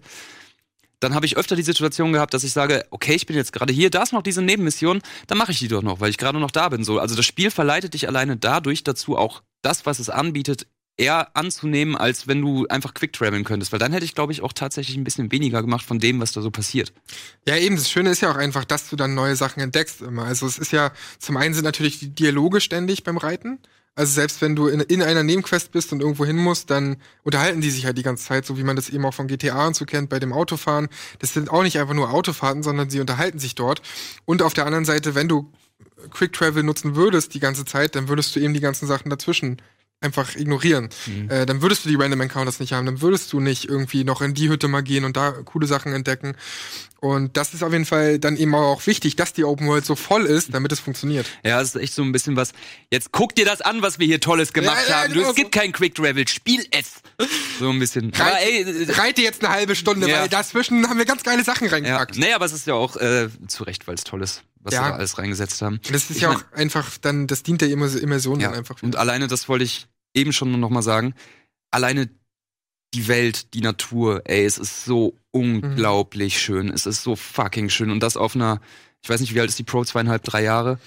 Ähm, Ja. Und die ja noch mal auf einer Technik basiert, die sechs Jahre alt ist mit der PS4. Und es sieht so fucking gut aus. Und alleine, wenn man aus diesem Schneegebiet am Anfang in das nächste Gebiet kommt und dann, also der Übergang zwischen den Gebieten, der ist so flowig. Man merkt überhaupt nicht, kein Cut. Es geht alles ineinander über. Das ist, das ist wirklich, wirklich großartig. Und ich bin eigentlich überhaupt kein Typ, der sich, ähm, der einen Fotomodus benutzt oder sowas. Das, das mache ich irgendwie ein, zwei Mal, aber wenn ein Spiel wirklich geil aussieht, God of War oder sowas, gucke ich mir an. Spider-Man mache ich drei lustige Bilder und dann habe ich so, haha, witzig, so Gag vorbei. Mhm. Aber bei Red Dead, da habe ich wirklich hart komplett ausgeblendet, mich einfach irgendwo an eine Felswand gesetzt, in die Ferne geguckt und mir den Sonnenuntergang angeguckt, weil es so Ja. fucking gut aussieht und ja, das ist, man kann es nicht anders sagen als schön. Erstmal das und dazu kommt halt auch dieser, Sto dieser, dieser, dieser ähm, Filmmodus, ne? Ja. Also diese Film- Cinematic Mode Cinematic Mode, Reiten? Ey, das ist in der Landschaft auch so geil. Meistens sind die auch wirklich gut, diese Kamerafahrten. Also die sind selten irgendwie mal, Ja. bleiben sie hängen bei einem Baum, aber selbst dann schneiden die ja automatisch um. So, äh, zu einer anderen Optik. Und allein da, sich diese Natur anzuschauen, manchmal da habe ich mir sogar gedacht, jetzt hört auf zu labern, ich will einfach nur einen Soundtrack, zu dem wir auch noch zu sprechen kommen, und einfach diese Natur entdecken und mir anschauen. Ich will nicht, dass ihr dazwischen labert, so, weil manchmal gibt's ruhige Momente, wo man in der wunderschönen Natur ist und, und dann labert die halt einfach dazwischen, wo man sich manchmal so denkt, War's halt mal die Fresse. War es bei euch auch so, dass der Cinematic Mode manchmal nicht ganz funktioniert hat und ihr am Anfang oft auf die Schnauze geflogen seid mit dem Pferd? Ja, okay. Also du meinst, wenn du den, also Wenn du kurz zur Erklärung, den Cinematic Mode, den kann man quasi als Autopilot nutzen. Mhm. Wenn man sich auf sein Pferd setzt, einen Wegpunkt setzt und man möchte nicht den ganzen Weg äh, händisch quasi irgendwo herreiten, ähm, kann man halt in diesen Cinematic Mode schalten und dann reitet ähm, Arthur automatisch zu dem Wegpunkt, den man gesetzt hat. Ja. Und weicht dann auch Autopilot. theoretisch den ganzen ähm, Gegenständen. Sehr theoretisch manchmal. Ja, also ich, ich habe auch sehr- diverse Unfälle gebaut, Ja. äh, aber Also wie oft Arthur einfach vom Pferd geflogen Ja. ist bei mir. Das ist Haben unglaublich. wir noch gar nicht drüber gesprochen, stimmt. Das ist auch anfangs, finde ich, sehr frustrierend, weil bei anderen Spielen kennst du es, dass dann das Pferd automatisch drum rumläuft. Mhm. Hier musst du ganz genau gucken, dass du nicht gegen den Baum rennst oder selbst bei kleinen Dreckssteinen, die du nicht siehst, so, da fliegst du dann einfach runter. Das ist natürlich echt Mhm. frustrierend, gerade in Missionen, wo es dann um Verfolgungsjagden oder so geht. Äh, das kann schon frustrieren, gerade am Anfang. Ey, voll. Vor allem, wenn, ähm, wenn man in Städten oder sowas aus Versehen jemanden umreitet und auf einmal hat man halt, äh, ey, die ganze, die, die halbe Stadt hängt dir am Arsch. Und ich habe es wirklich so gemacht, ich habe mich hingestellt, er schießt mich, ich gehe mein Kopfgeld bezahlen, komm, ey, so, dann habe ich's hinter mir. So. Oh, das ist auch so eine Sache, ne? Also am Anfang hast, verdienst du so wenig Geld. Und Und du kannst, dein. Kopfgeld, du kannst dein Kopfgeld einfach nicht bezahlen am Anfang. Irgendwann konnte ich nicht mehr nach Valentine zurück, weil ich einfach dachte, ey shit, Mann, die erschießen mich alle, wenn ich da hingehe und ich kann mein Kopfgeld nicht bezahlen. Ja. Und wie du es auch gesagt hast, irgendwann, das ist zu viel. Also Ja. das mit den Finanzen ist halt noch so eine Ja. Sache, die sie noch nicht ganz gut geregelt haben. Am Anfang zu schwierig, am Ende zu viel. Naja, vor allem, es ist dann im, im Kontext der Story so komisch, da kommen wir gleich nochmal im Detail drauf, aber dass sie eigentlich die ganze Zeit darauf aus sind, noch mehr Geld zu holen und mein Arthur steht so daneben mit der Patte voll mit Kohle. So. Ja. bling, bling, bling. Wenn ihr wüsstet. Ja, ich hatte jetzt so viel, so viel Geld, dass ich sau viel in diese Kasse gegeben habe von dem Lager. Ich auch. Äh, Ja. Immer wieder Zeug rein. Oh, ich habe immer noch so viel. Na, vor allem, Irgendwann hast du das, Das ist halt- gesamte Lager ausgebaut. Ja, genau, und das ist Das halt das Ding nicht- so, da, da ist dann in Sachen Progression, was wir ja eben schon mal hatten, nicht so richtig spürbar irgendwie, Mhm. weil ich habe mein Lager auch komplett ausgebaut, ähm, aber es hat mir irgendwie so gefühlt nicht so richtig was gebracht. Ich weiß nicht, ob ich vielleicht irgendwas vergessen habe. So, dann hat man vielleicht mal ab und zu ein bisschen Munition da liegen, Genau. aber man hat auch so viel Kohle, dass ich sagen könnte, ey, das Dreifache, das kaufe ich mir jetzt, ist mir egal, weil ich genug Geld habe. Ja, du hast ja auch man- irgendwann Fast Travel dann auch freigeschaltet. und ähm, die Motivation oder die Moral der Leute steigt dann dadurch. Aber ich weiß auch nicht, was es dann bringen soll. Also die sind dann besser gelaunt oder wie? Na, vor allem Was dann? Ist man natürlich wie in jedem Spiel der einzige Arsch, der da die ganze Kohle reinbuttert. Ja, So, die Ja. machen nix, die Schweine. Da stehen ab und zu 25 Cent. Wow, danke. Ja, wirklich, ne? du bist der Einzige, der sich da einen Arsch aufreißt, auch für alle. So, Ja, und von jeder Mission kriegt jedes Bandenmitglied, das an der Mission beteiligt war, denselben Anteil. Das heißt, die haben alle genauso viel Kohle, dann sollen die auch genauso viel da reinstecken, die Schweine. ja. So. Da darf man nicht allzu viel hinterfragen, auch wenn sie noch so realistisch sein wollen. Es ist halt ein Videospiel, ne? Ja, so, so, ist, Aber um, halt um kurz nochmal auf die Natur zurückzukommen, äh, habt ihr viele Dinge gemacht in der Natur? Also wart ihr jagen, wart ihr viel angeln? Das gibt ja einfach, das ist fast schon ein eigenes Spiel, was man alles in dieser Natur machen kann, abseits von den Städten, abseits von den eigentlichen Missionen. Habt ihr da viel, viel gemacht oder war das eher abschreckend für euch, weil ihr eh sowas nicht gern macht? Angeln habe ich ein paar Mal gemacht, weil es einfach ganz bo äh, richtig bockt. Da habe ich auch mal Dynamitangeln gemacht. Funktioniert auch sehr gut. Oh ja, stimmt. Und ähm, hier legendäre Tiere fangen. Fand ich auch ganz cool, gerade hier gegen so einen Grizzlybär zu kämpfen. Oh, das war auch eine heftige Szene. Alter, das ist, es ist einfach nur Oh, blutig, ja. es ist ein Gemetzel und das sieht geil aus. Also, es- pervers es klingt, es ist geil inszeniert und macht Spaß. Wie war's bei dir, Christoph? Ähm, also ich war relativ wenig jagen und angeln und sowas. Ähm, ganz, ganz einfach aus dem Grund, dass mir die, die Jagdmechanik ein bisschen zu nervig war. Mhm. Weil man muss sich das vorstellen, man kann sich äh, ähnlich wie in The Witcher so einen Instinkt aufrufen, dann kann man der Fährte des Tieres folgen. Mhm. Ähm, aber dieser Instinkt, der hört halt gefühlt alle sechs Schritte auf und dann mussten wieder neu aufrufen und irgendwann war es mir zu stressig. Ich habe es ein, zwei Mal gemacht, weil weil es einem auch irgendwo ein geiles Belohnungsgefühl gibt, wenn man es denn ordentlich macht. Aber das braucht viel Zeit. Also bis man so ein schönes Fell hier im perfekten Zustand hat, da habe ich, glaube ich, eine Dreiviertelstunde für gebraucht. mal weil Pfeil und Bogen schießen. Und ne? in den Kopf schießen am besten. Genau, oder ich glaube sogar, dass der beste Weg ist, das Tier erstmal mit einem Lasso zu fangen, so. es an sich ranzuziehen und dann mit einem Messer zu erstechen, weil er dann die Stelle, wo er mit dem Messer reingestochen hat, quasi auch als, als Stelle nimmt, die er zum Häuten aufschneidet, sodass es keine weitere Wunde ich gibt. bin so dumm. Das ist auch immer mit Bogen und dann in den Kopf Ja. gemacht. Und dann dachte ich, dass das der beste Weg ist, weil ja dann das Fell an sich vom Körper und so äh, unversehrt bleibt. Kann auch sein, dass das auch, dass es das, dass beide Wege quasi perfekt sind. Aber ey, es ist sehr viel Arbeit, aber man wird auch entsprechend dann dafür mit einem geilen Fell belohnt. Aber auch das ist wiederum Arbeit, dass du ja das Fell dann oder dein, deine Beute, was auch immer du hast, erstmal aufs Pferd lagern musst und dann mit dem Pferd nochmal das ablagern musst. Also, Rechtzeitig, sonst vergammelt alles. das ist Ja. so krass, ey, an was die gedacht haben. Das Total. ist halt wirklich wie in der Realität. Ja. Vor allem ist es, ich finde es auch echt hart. Also wie, wenn er so einen kleinen Hasen fängt, dann nimmt er sich den wirklich so und so ein kleines Tier macht einmal und hat dann so hier den Körper des Hasens, hier das Fell und schmeißt den Körper dann so weg. Boah, ich fand das echt übel teilweise. So. Vor allem, wenn du einen Tag später oder so zurückkommst an der Stelle, dann liegt halt wirklich dieser Kadaver da Ja, und man also- sieht nur noch so Knochen Ja, und so. Tiere taten mir wirklich leid. Also die taten mir manchmal wirklich leid. Ähm, ich meine, im Endeffekt ist es eine authentische Darstellung, so wie es wahrscheinlich war, keine Ahnung. Ähm, aber ich gehe mal davon aus, dass die so da mit den Tieren umgegangen sind, haben sich das genommen, was sie brauchen, der Rest bleibt liegen. Vermutlich. Du kannst ja, wobei ich mir manchmal auch denke, man könnte ja auch den Rest noch mitnehmen für Essen oder whatever. So. Aber auch das wird ja dann nicht gemacht. Das wird dann weggefeuert Ja. und fertig so. Du kannst das gesamte Tier einfach mitnehmen und dann einfach äh, zum Metzger bringen. Das ja. Du musst ja nicht Ja. einfach vor Ort häuten, sondern du kannst einfach das gesamte Tier mitnehmen. Kann man? Ja. Aber Echt? du kannst, aber Ja. Moment, man Du teilt kannst ja, doch keinen Bären mitnehmen auf deinem Pferd. Ja, okay, einen Bären nicht, aber wenn es Ein Reh zum Beispiel. Ein Reh kannst du zum Beispiel mitnehmen. aber Ah, kannst du okay. dann auch teilen? Also kannst du dann sowohl das Fleisch nutzen, als Ja. auch das Fell? Ja? Christoph, wir haben Reddit so falsch gespielt. Ja. Ich meine, äh, das ist auch wieder so ein Punkt, so ich habe es auch nicht oft gemacht, weil ich es einfach nicht gebraucht habe. Ja. So, ich, brauchst du wirklich ich hatte nicht, so ja. viel Kohle irgendwann, ich konnte mir das alles kaufen. Oh, Essen hast du ja auch genug. oh Mann Ja, hat so eben. viel Geld. Nee, deswegen war es, ähm, habe ich es nicht so oft gemacht, aber man kann sich schon drin verlieren und man, das ist jetzt nicht so, dass es keinen Spaß machen würde. Es ist nur sehr zeitintensiv. Ja, und das ist, man macht es aber auch einfach gern, weil eben diese Natur so schön ist. Mhm. Und das ist auch so ein, so ein kleines Ding bei dem Spiel. mh, Es spielt ja bei der oder während der Industri Industrialisierung. Das bedeutet, die Natur wird irgendwo ja auch zerstört durch den Menschen. Da steckt auch so ein bisschen Kritik drin. Auf der einen Seite diese wunderschöne Natur, auf der anderen Seite die Menschen, die die eben zerstören. Und das wurde mir auch erst bewusst, als ich das mal so ein bisschen hinterfragt habe, als ich gesehen habe, wie schön die Natur ist und wie man die auch einfach selbst gerne erkundet und dann aber in so einer Stadt reinkommt wie Saint-Denis.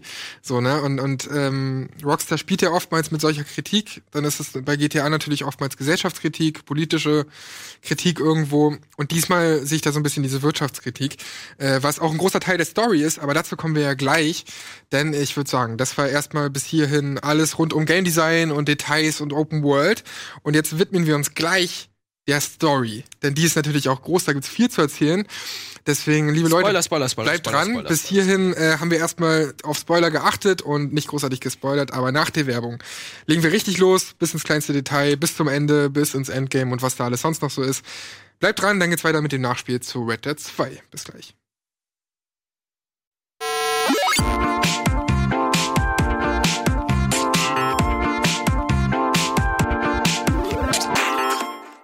Da sind wir wieder zurück mit Red Dead Redemption 2 im Nachspiel. Und wir haben es ja schon angekündigt, wir kümmern uns jetzt um die Story, denn da gibt es eine ganze Menge zu erzählen und zu erörtern und analysieren.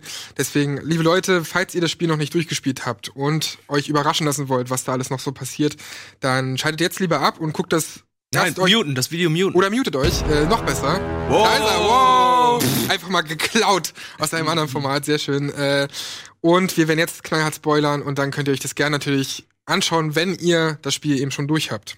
Los geht's. Also, erstmal die erste Frage, wurdet ihr sofort mit Arthur warm? Denn das ging mir zum Beispiel so, dass äh, Arthur Morgan erstmal ein Charakter war, mit dem ich noch nicht so richtig klarkam, den ich noch nicht einschätzen konnte, wo ich noch keinen direkten Bezug zu hatte. Da hatte ich das Gefühl, dass es bei äh, John, bei Red Dead 1, ein bisschen schneller vonstatten ging. Ging euch das da ähnlich oder konntet ihr sofort anbandeln mit Arthur? Ich bin eigentlich relativ schnell mit ihm warm geworden. Also ich hatte vorher auch so ein bisschen Bedenken, aber das ist nur daraus erwachsen, weil ich mir gedacht habe, ey, was soll denn nach John Marston noch kommen? Mhm. Also so, man hat so eine hohe Erwartungshaltung, dass man, glaube ich, von vornherein einfach ein bisschen skeptisch rangeht. War ich auch, ähm, aber ich bin dann eigentlich relativ schnell mit ihm warm geworden. Also es hat nicht allzu lange ging mir gedauert. ähnlich, aber ähm, das größere Problem für mich war einfach die gesamte Story, wenn ich ehrlich bin. Echt? Ich wusste nicht, worauf. Nee, also am Anfang erst. Ich wusste nicht, ähm, worauf läuft die Story hinaus. Weil bei Red Dead 1 war es klar, okay, du bist ein Ex-Outlaw, du suchst jetzt Dutch und seine die restlichen Bandenmitglieder und bringst sie um. Bei Red Dead 2 war es für mich so, okay, du bist jetzt in der ba äh, Mitglied von der Bande von Dutch, da ist John Marston mit seiner Frau und, mit Frau und Kind. Okay, was passiert jetzt eigentlich? Was, Ja. was, was machen wir jetzt? Also Ja. ich wusste halt nie, was ich da machen soll, beziehungsweise was jetzt deren Aufgabe war. Da gab es keinen roten Faden zu Anfang. Ja, man wusste, Bis Kapitel 3, glaube ich. Genau, man wusste ja schon, dass es natürlich die Story erzählen wird, wie die ganze Bande dann irgendwie auseinanderfällt, weil das ist ja Part von Red Dead 1. Jeder, der Red Dead 1 gespielt hat, weiß ja, okay, diese Bande gibt's einfach nicht mehr dann Mhm. später und das ist jetzt der Weg dorthin.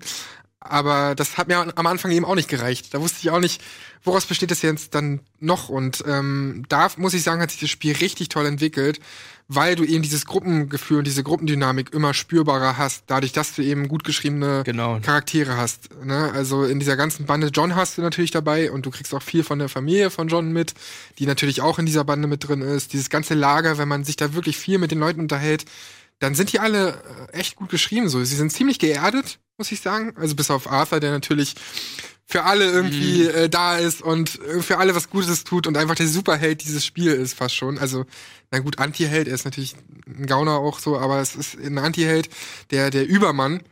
Aber daneben sind eben die ganzen Charaktere in dieser Bande, wie auch die, wie heißt die dann? Die, die Sadie. Sadie Adler. Ey, die war mein super. Lieblingscharakter. Ja. Das ist Die ist fantastisch. toll. Richtig wirklich. Die ja erst später äh, zur Bande kam, weil als die Bande im Prolog noch im Winter unterwegs war, hatten die ja irgendwie eine Hütte gesehen und wollten ja schauen, ob da jemand ist und stellten dann fest, dass die Hütte ja schon von einer anderen Gruppe, von der gegnerischen Gruppe geradet wurde und sie war dann eine der Überlebenden, die sie dann mit aufgenommen haben. Ja. Und so ist sie dann zu der Gruppe gestoßen. Und Und Sadie, bei ihr finde ich, da die Entwicklung von Sadie hat mir sehr, sehr gut gefallen, weil sie erstmal so abgestempelt wurde als Frau, sage ich mal, jetzt mal ganz plump. Sie wurde als Frau da hingepackt, hat musste Gemüse waschen, äh, kochen und so weiter.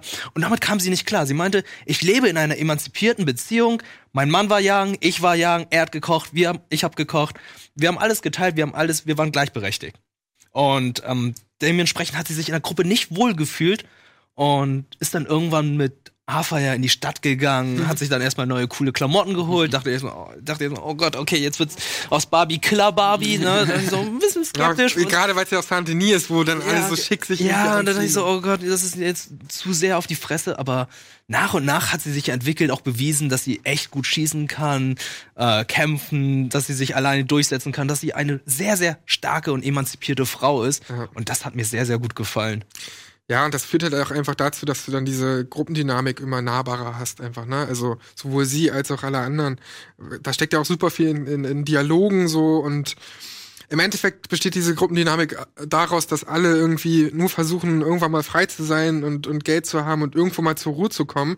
Es ist ja auch einfach so, dass du ständig umziehen musst. Ne? Das ist ja auch in Kapiteln mehr oder weniger unterteilt, dass du halt am Anfang, äh, wo ist man denn ganz am Anfang mit der, mit der Gruppe eigentlich? das ist schon wieder so lange her. Das- dass du halt auf jeden Fall ich nicht, immer Ja. umziehen musst und dann irgendwann auch in, in so einem Waldkapitel bist und du einfach nie Ruhe hast. Und diese ganze Gruppe sehnt sich einfach danach, irgendwann mal frei zu sein und, und tanzt natürlich nach der Pfeife von, von Dutch, wo einem dann natürlich auch immer mehr klar wird, dass es vielleicht nicht der beste Weg ist. Nur Dutch, Dutch hat selbst keine Ahnung, wohin es, wo es hinführt. überhaupt nicht so. Ja, aber ich finde find, vor allem Dutch ist auch ein sehr, sehr gut geschriebener Charakter, weil er, ähm, er schafft es halt mit seinen komischen Ansichten und fast dieser, naja, dieser sektenartigen Van der Linde-Bande, wo irgendwie äh, hier Treue und bla bla bla, das zählt über alles, das ist das Wichtigste. Schafft er es halt, die Leute so für seine Zwecke zu instrumentalisieren, weil er ihnen immer die Karotte vorhält und sagt, okay, wir brauchen nur noch diesen einen Job und wenn wir die Kohle haben, so dann, dann reicht's, dann können wir uns zur Ruhe setzen. Und es ist da natürlich dieser Kontrast, was du auch eben schon gesagt hast, was der in der Spielwelt stattfindet, aus eben diesem alten Gedankengut, was diese Bande hat, was heißt Wilder Westen, Freiheit, äh, Outlaws, bla bla.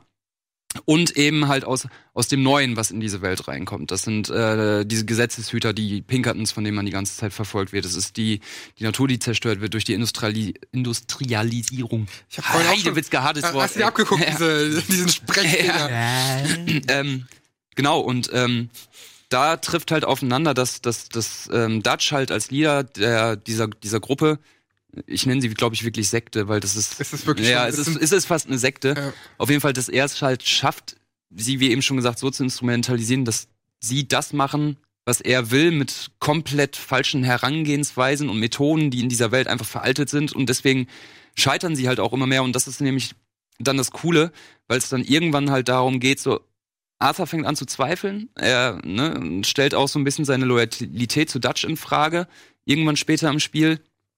Und ähm, irgendwann geht's dann halt darum, so, ja, ey, wer schafft's denn, sich von diesem Gedankengut zu lösen und in dieser neuen Welt zu bestehen und sich anzupassen?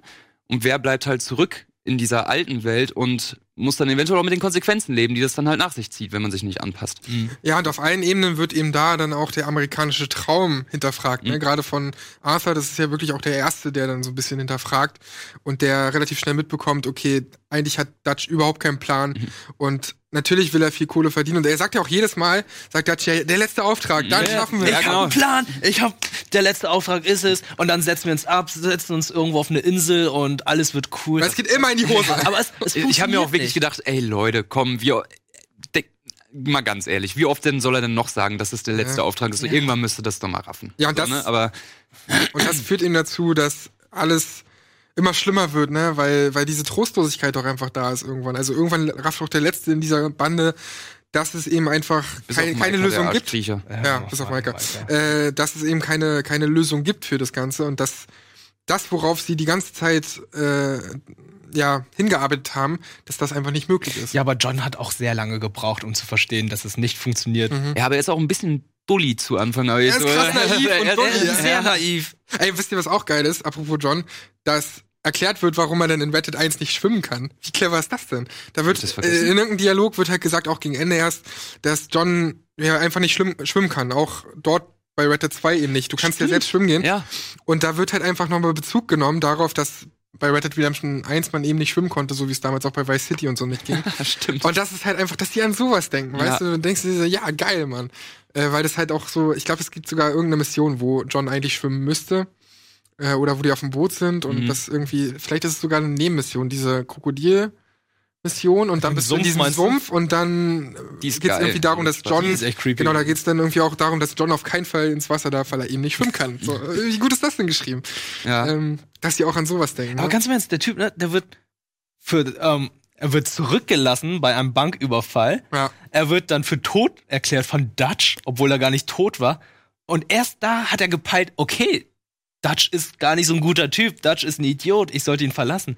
Also spätestens nachdem sie ihn zurückgelassen haben beim Banküberfall, dachte ich mir auch schon, okay, das ist jetzt der Übergang zu Red Dead Redemption 1, so äh, John wurde zurückgelassen, er will sich jetzt bei Dutch rächen.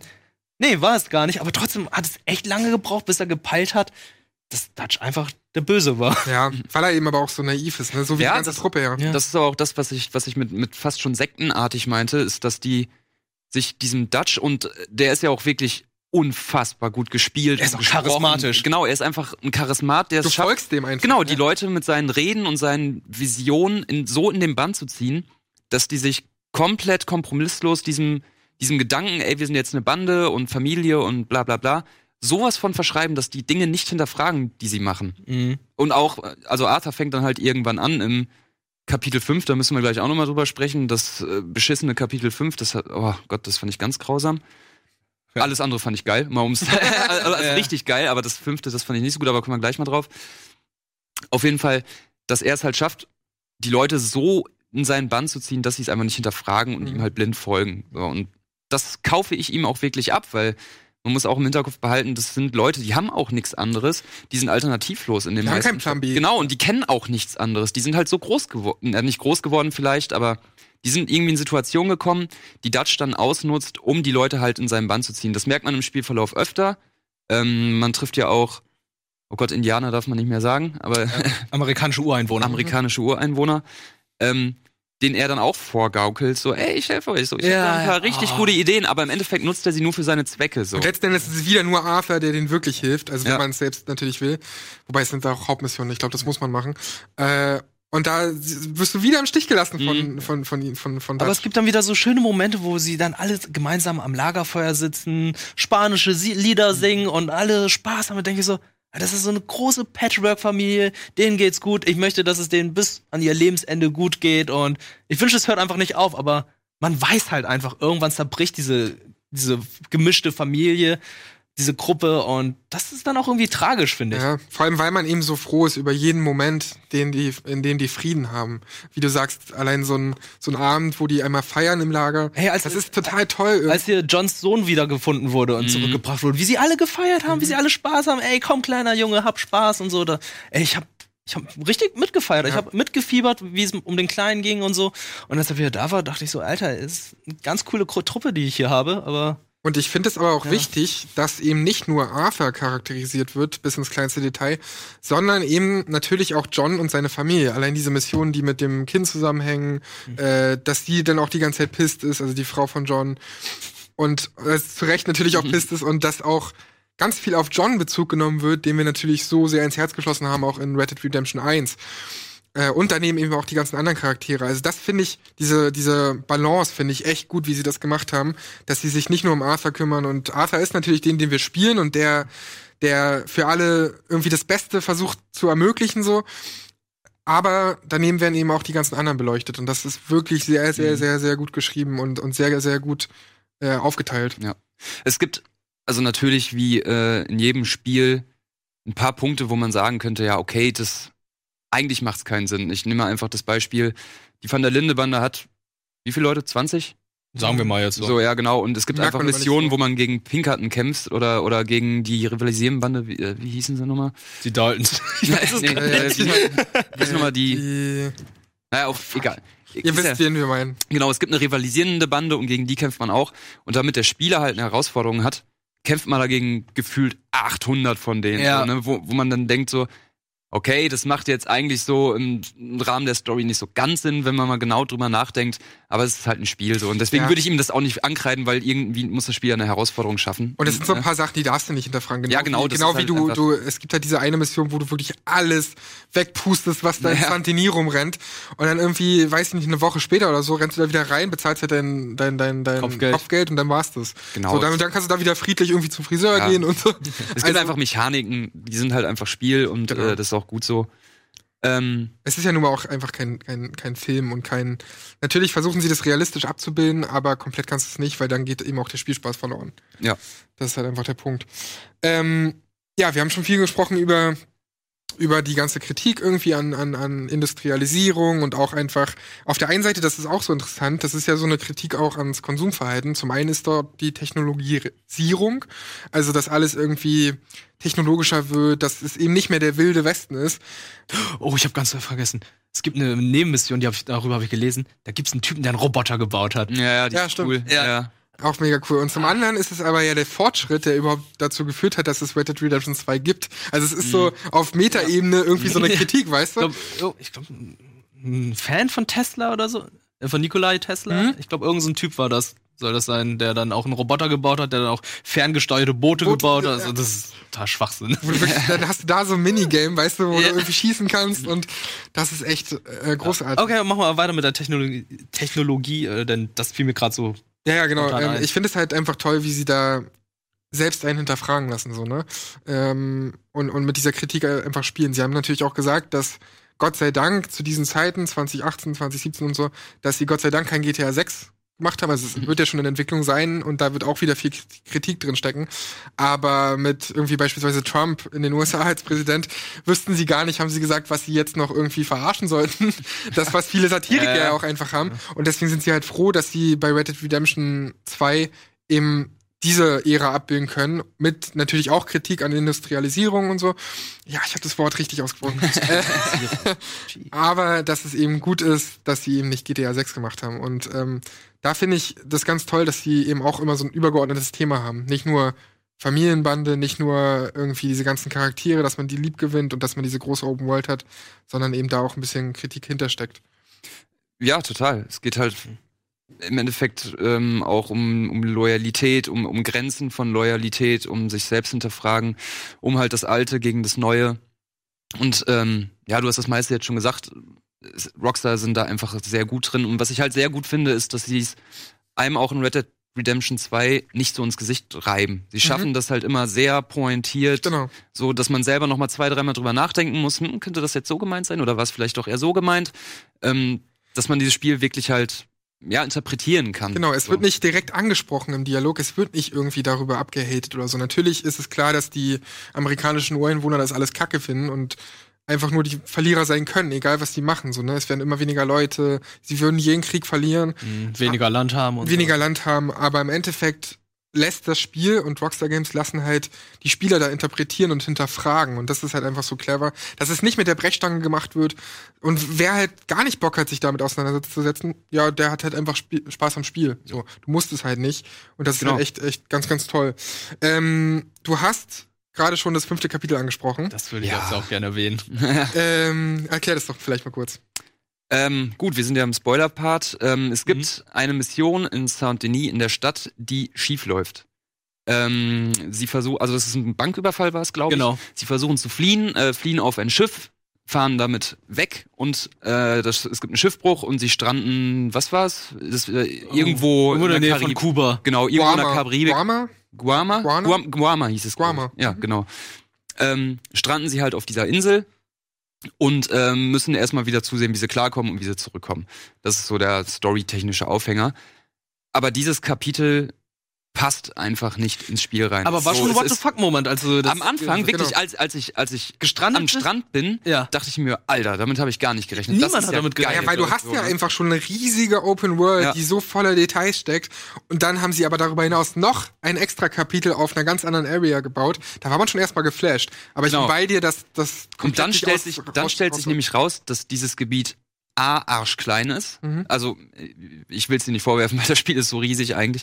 Ähm, und B, dass es sich auch, es bringt die Story nicht voran. Man hätte es ersatzlos rausstreichen können, es hätte nichts geändert für die Story. Mhm. Und auch von, vom Missionsdesign, spielmechanisch, ist es so anders Ja. irgendwie. Es, es, es, Nur noch es flaut alles nicht, es wird nur geballert. Es gibt eine Stelle, die storymäßig ne, ein, ein wichtiger Punkt ist. Das ist äh, der Punkt, wo Dutch, eine alte Frau, die den beiden hilft, ins Gefängnis einzubrechen, um, ähm, um ich glaube, John? Nee, John ist John ist zurückgeblieben. genau, John ist zurückgeblieben, zurückgeblieben. Auf jeden ja. Fall, um einen aus der Bande zu befreien, Mhm. kaltblütig erschießt. Ja. Das ist der, glaube ich, der erste Moment somit, wo man merkt, oh, Arthur stellt sich ein bisschen gegen Dutch, Mhm. also relativ offensichtlich. Ähm, das ist ein wichtiger Punkt, aber das hätte man irgendwo auch in der normalen Open World Ja. verpacken Ja können. klar, und ich dachte kurz auch, dass, dass er sich dort die Krankheit holt. Denn er Oh, bekommt das ja müssen wir auch er wird angehustet. Genau, einmal. er bekommt ja Tuberkulose. ich dachte eigentlich, dass es äh, mit dem Dschungel da zusammenhängt, aber stimmt ja gar nicht. Er wird halt angehustet. Er wird das ist ja der, angehustet. Und, und Schuld ist Herr Strauß, weil Herr Strauß schickt ihn ja irgendwann mal los zum Geld eintreiben. Und der Typ auf der Farm, während, ähm, also der Typ auf der Farm hat ihn dann angehustet. Also dem, von dem Typ, von dem er se- sein Geld holen wollte. Und das ist ja auch wieder so sinnbildlich, dass äh, Arthur natürlich äh, im Laufe des Spiels einen Prozess durchmacht, äh, Ja. vom, vom Outlaw zu einem sich selbst hinterfragenden, ey, ist das überhaupt alles so cool, was wir hier machen? Ähm, dass er quasi von seiner Vergangenheit eingeholt wird. Das Mhm. ist, es ist seine Vergangenheit. Spoiler, er wird gekillt. er stirbt am Ende. Er stirbt durch Tuberkulose. Ja.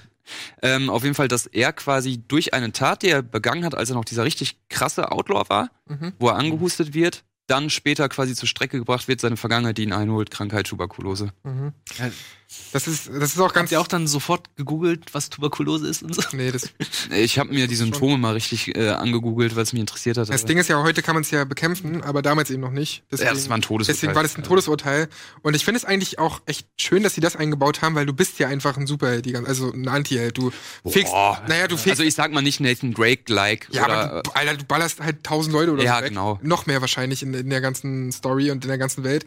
Und dann weißt du eigentlich, okay, wer, wer soll Arthur jetzt eigentlich killen? Was kann passieren? Und dann wird er aber krank und dann hast du wirklich Angst um ihn, so, ne? Dann wird er menschlich und dann ist er auf dem Boden und Ja. dann, und wie das vor allem umgesetzt wird, ist ja auch richtig toll. Du bist ja, glaube ich, auf dem Weg In zu San- Sadie. Ja, irgendwie bis Auf- ins Saint-Denis, bis auf dem Pferd und kippst dann plötzlich um. Wie geil ist das denn? Es wird nicht einfach eine Zwischensequenz gemacht und dann ist es so, sondern du wunderst dich, hey, warum kann ich jetzt Arthur nicht mehr steuern Ja. auf meinem Pferd?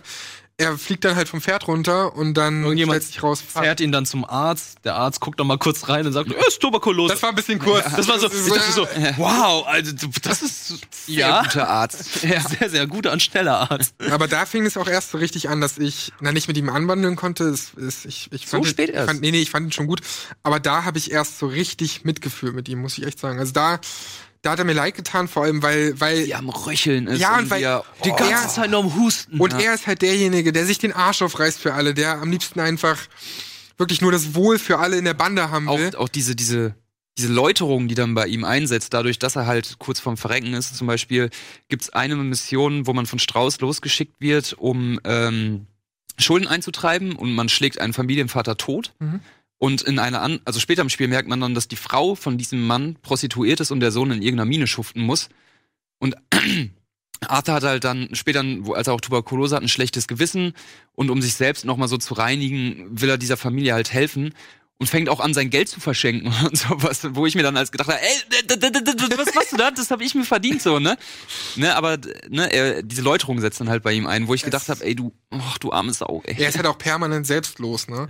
Das ist absolute Selbstlosigkeit und dann wünscht man eben so jemanden das natürlich gar nicht. Und ich Ja. fand die eine Mission toll, da war er nämlich auch schon krank. Und da sieht er halt schon abgefuckt aus. Er hatte dann auch plötzlich mega blaue Augenringe und Ja. sieht einfach nur krank Haut aus.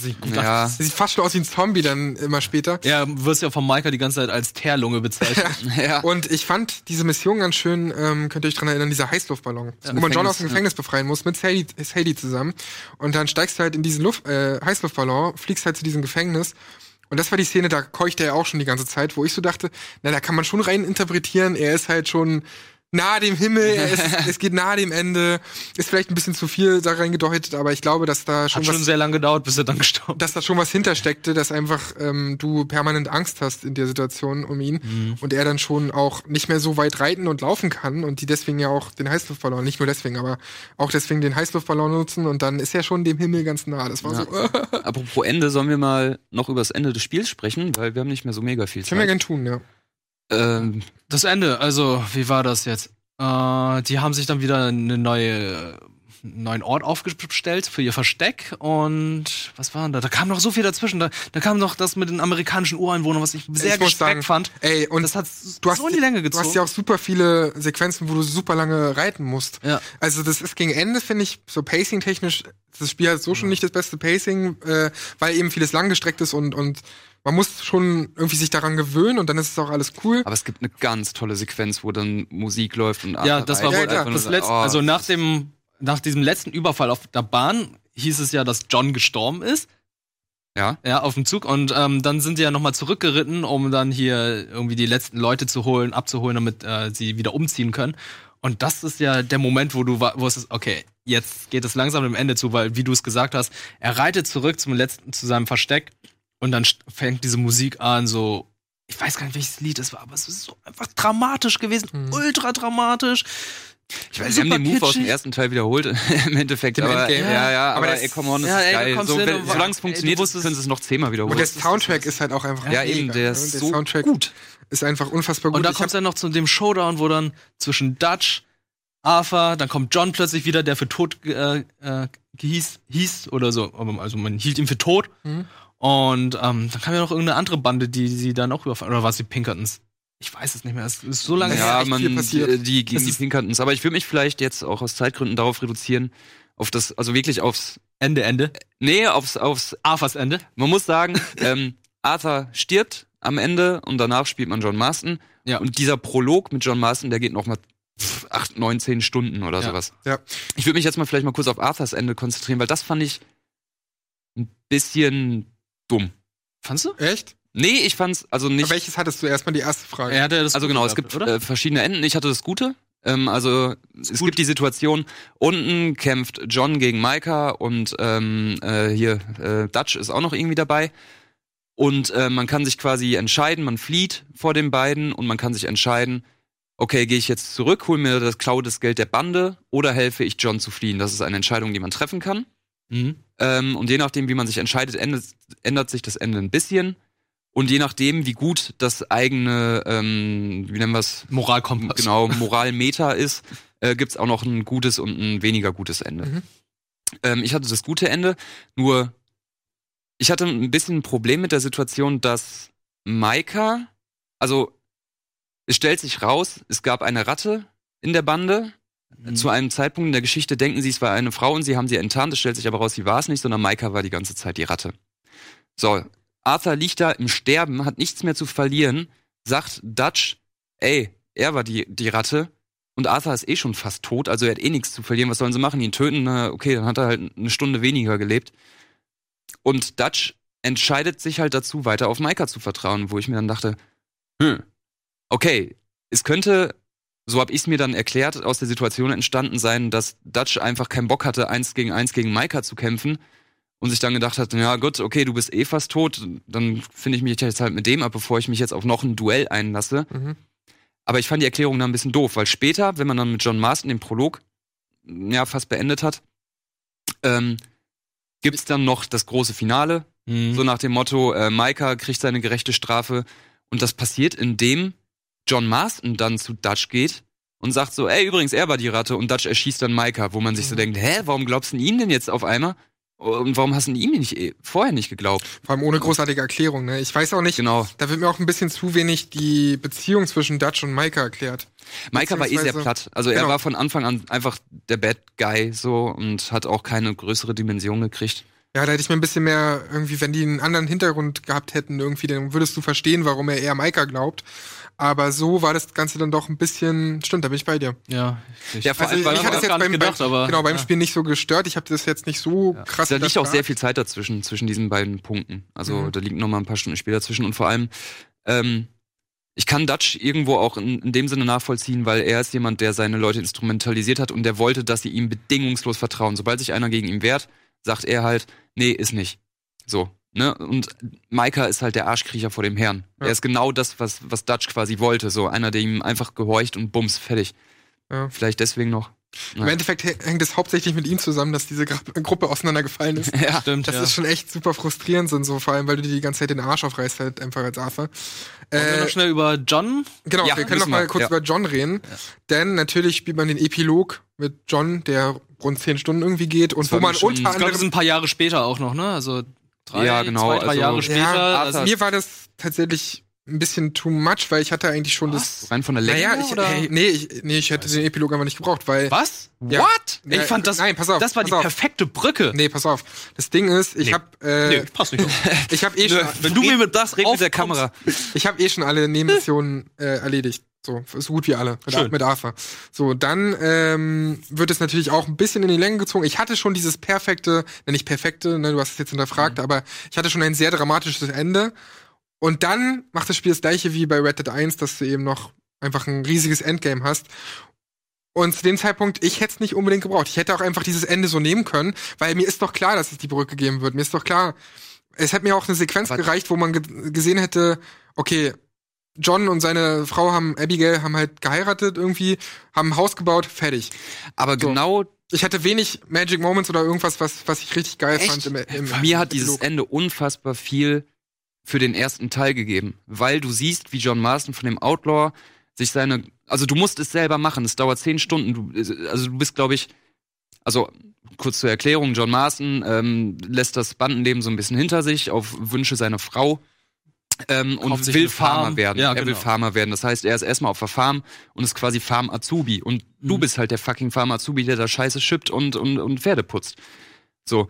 Und dadurch bekommt der erste Teil eine ganz andere Gewichtung, weil du nämlich auch, und diese Szene ist genial, wie sie das Haus selber bauen. Auch wenn Mhm. spielmechanisch total Pillepalle ist, du drückst den Stick nach Aber links die und Montage strengen ist Balken da- super. Genau.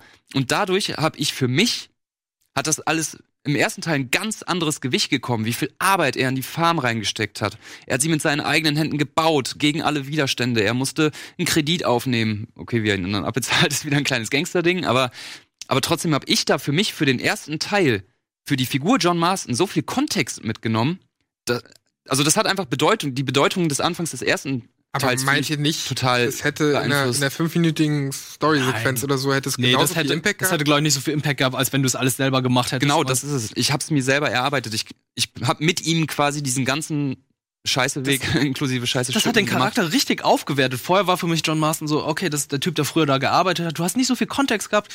Auch über den gesamten Verlauf von Red Dead 2 hast du echt nicht viel von John gehabt, aber erst in diesem Epilog habe ich dann gemerkt, Alter, er ist ein richtig guter Typ. Ich gönne den beiden einfach nur das Beste, aber tief im Inneren weißt du, es gibt kein Happy End. Und das macht es so dramatisch. Auch dieser Moment, wo sie dann Ja, aber das Date- ist kein, kurz, dass, dass es kein Happy End gibt, ist doch klar. Nachdem Ja, aber trotzdem wünschst du dir es doch irgendwie, weil es einfach so viele schöne Momente gibt. Du gehst mit denen auf ein Date, die gehen zusammen ins Kino, gucken sich das an, machen ein Foto, heiraten, es geht denen allen gut, die haben einen Hund, die haben einen Sohn, die haben eine große Farm und du wünschst dir halt einfach nur, dass es denen gut geht in dem Moment, aber es geht halt bin, einfach nicht. Ich bin bei dir, dass es vielleicht. Es hätte auch drei, vier Stunden kürzer sein können. Oder so. So, genau. Also, Äh, ich ich, ich verstehe mich so. nicht falsch. Ich fand zum Beispiel diese ähm, Antragsszene, also wie Mhm. er auf dem Boot da, wie da auch noch einiges schief geht und wie, Ja. er auf dem Boot halt hier, hier halt super romantisch Das ist so schön. Antrag und das ist so geil, weil er auch so unbeholfen ist. Ja, ne? ja, genau. das ist super, so ist super Aber ich fand, das, vielleicht hängt es auch damit zusammen, dass das Endgame davor, also diese ganze mit den amerikanischen Ureinwohnern und so auch schon in die Länge Ah, ja, gezogen das ist und mit diesen langen Wegen und so. Mhm. Da wollte ich einfach irgendwann, ganz ehrlich, dass das Spiel endet, so sehr ich es geliebt habe. Aber ich habe eben schon vorher sehr viel gemacht. Ich habe jede Nebenaufgabe gemacht, alles Mögliche. Und dann wollte ich einfach auch irgendwann, dass es vorbei ist. mich Und dann noch- sagt es mir doch noch, okay, nee, du musst jetzt zehn Stunden auch noch aber irgendwie Scheiße gegen machen. Ende ist es so eine richtige Feelgood-Atmosphäre zum Teil. So, ja, ich möchte da auch noch einmal kurz einhaken, ähm, um nochmal auf Sachen Detailverliebtheit vom Anfang zu kommen, was ich da aus Spoilergründen jetzt noch nicht sagen wollte. Ähm, zum Beispiel hat dann Arthur ähm, dem John seinen, sein Hab und Gut mehr oder weniger vererbt und da ist auch das Tagebuch dabei. Mhm. Ja. Und wenn man dann sich anguckt, was John da reinschreibt, dann ist das so geil, weil Arthur konnte richtig gut zeichnen, hat er geile Skills mir macht und John macht da so billige John. Comic-Hände rein mit so Haken dran und schreibt noch mehr falsch. Das ist schon genial. Und was eine krasse Leistung ist, man kann alle Nebenmissionen, die man mit Ja. Arthur angefangen hat, kannst du mit John beenden Mhm. und sie sind halt neu vertont. So, dann gibt's Ey, und das müssen die, das, also die wissen ja nicht, wie viele Missionen du schon gemacht hast oder noch nicht gemacht hast, sondern die Ja. haben fucking alle Nebenmissionen, oder nicht alle, aber dann einen großen Teil, zweimal vertont. Und Einmal für John. Sie Ja. gehen halt auch darauf ein dann. Also die Genau, anderen so- Charaktere sprechen dann auch darüber, was Arthur schon gemacht hat und was John jetzt, dann sprechen sie kurz über Arthur so, ja. Das meine ich auch mit dem Veteran, den ihr in äh, Valentine trifft. Weil am Anfang ist es halt so mit John, ey, mit, mit äh, Arthur, ey, ich möchte dein Freund sein. Und dann irgendwann erzählt er Arthur dann auch, ey, ich war überhaupt nicht im Krieg und so, ich hab, ich suche einfach nur einen Freund, ich möchte nur jemanden haben, der mit mir redet. Und wenn du später mit John dann ankommst, dann meinst du so, ja, ich habe früher mal so einen Typen getroffen. Ähm, der war ein ganz guter Typ, Genau. der war ganz richtig nett, aber ich weiß nicht mehr, wer er heißt. Ich hatte eine Mission, da Ah. war es nicht so richtig geil. Das war der Typ, mit dem man angeln gehen kann. So, ich bin da zu dem hingeritten und er so, Den hey, wer bist du denn? Ja, ich bin ein Freund von Arthur. Hey, geil, das Angeln gehen. So. Okay, ist jetzt nicht, Ja. nicht das Gold, ne? Aber, es ist auch ey, schwierig in ja, so genau, das, das überall, also, dass es passt. Ich meine, aber- alleine, dass sowas gemacht wurde. Aber es sind, ich habe auch mal nachgelesen, es sind über 500.000 Dialogzeilen. Und dazu kommt eben noch zum einen, dass sie doppelt haben vertonen lassen. Also sowohl Arthur hat dann die Dialoge eingesprochen, der, der Synchronsprecher, als auch John. Und dazu kommt noch, was man, was ich auch dann irgendwann gelesen habe, dass sie dopp alles nochmal doppelt haben einsprechen lassen aufgrund der Distanzen. Also wenn du zum Beispiel mit dem Pferd Ach, unterwegs schreien bist. sie oder, oder? Genau, wenn, Ah, wenn du mit dem Pferd unterwegs da bist drüber und da wissen wir ja, wie bei GTA und so, Ja, das ist immer wenn du unterwegs Spider-Man bei immer, Maximum Effort. immer wenn du unterwegs bist, dann sprechen die ja miteinander. Und wenn sie zum Beispiel nah sind, dann reden sie halt ganz normal, so wie wir gerade reden. Aber wenn sie weit weg sind, dann brüllen die halt auch ihre Sätze. Das heißt, die haben das einfach zweimal einsprechen lassen, sowohl bei Arthur als auch bei John. Was ist das für ein geisteskranker Aufwand? Vor allem, man muss sich auch vorstellen, dass ähm, in so einem Entwicklungsprozess mal eine Stadt auch mal umbenannt wird. Das heißt, die dürfen die ganze Scheiße nochmal einsprechen. Ja. so, das ist unglaublich. Also, Also, ey, wow, was eine- da an Detail drin liegt. Eine äh, drin liegt. unglaubliche Detailverliebtheit. Äh, kann man natürlich auch hinterfragen, ob das alles so nötig ist. Aber letzten Endes ist es ja genau das, was das Spiel so besonders macht und warum wir das Spiel, glaube ich, auch so mögen. Weil Ich wir darf Ihnen noch eine meiner Lieblingsmissionen erwähnen. Do it. Wo ist Lenny? Wo zum Teufel ist Lenny? Also noch nie in einem Videospiel hat man den Konsum von Alkohol so witzig, witzig dargestellt, finde ich. Also dass die beiden einfach, also Lenny halt einer der Bandenmitglieder, ähm, geht dann mit Arthur dann in eine Bar, die trinken da ein bisschen und äh, haben ein bisschen zu viel jetzt getrunken und dann gibt's eine lustige Zwischensequenz nach der nächsten. Du läufst herum in der erstmal der Third Person, dann irgendwann der First Person und alle haben da irgendwie Lenny-Köpfe, sehen aus wie dein äh, Kumpel.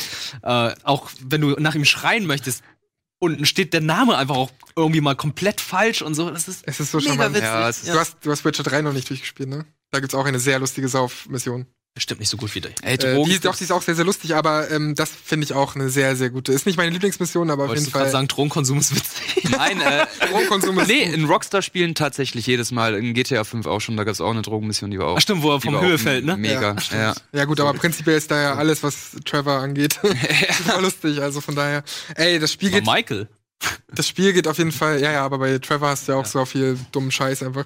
Äh, sie können mit Humor auch unfassbar gut umgehen und ich glaube, das führt einfach alles dazu, dass es wirklich ein ganz besonderes Spiel ist, dass man das Gefühl hat, dass sie in allen Aspekten einen Schritt weitergehen und dass ich persönlich auch das Gefühl habe, so ein Spiel kommt nicht jedes Jahr raus. So, das ist natürlich, wir haben, nicht, ja. wir haben gute Titel wie Horizon Zero Dawn und auch Assassin's Creed Odyssey und so, die sind alle gut bis sehr gut.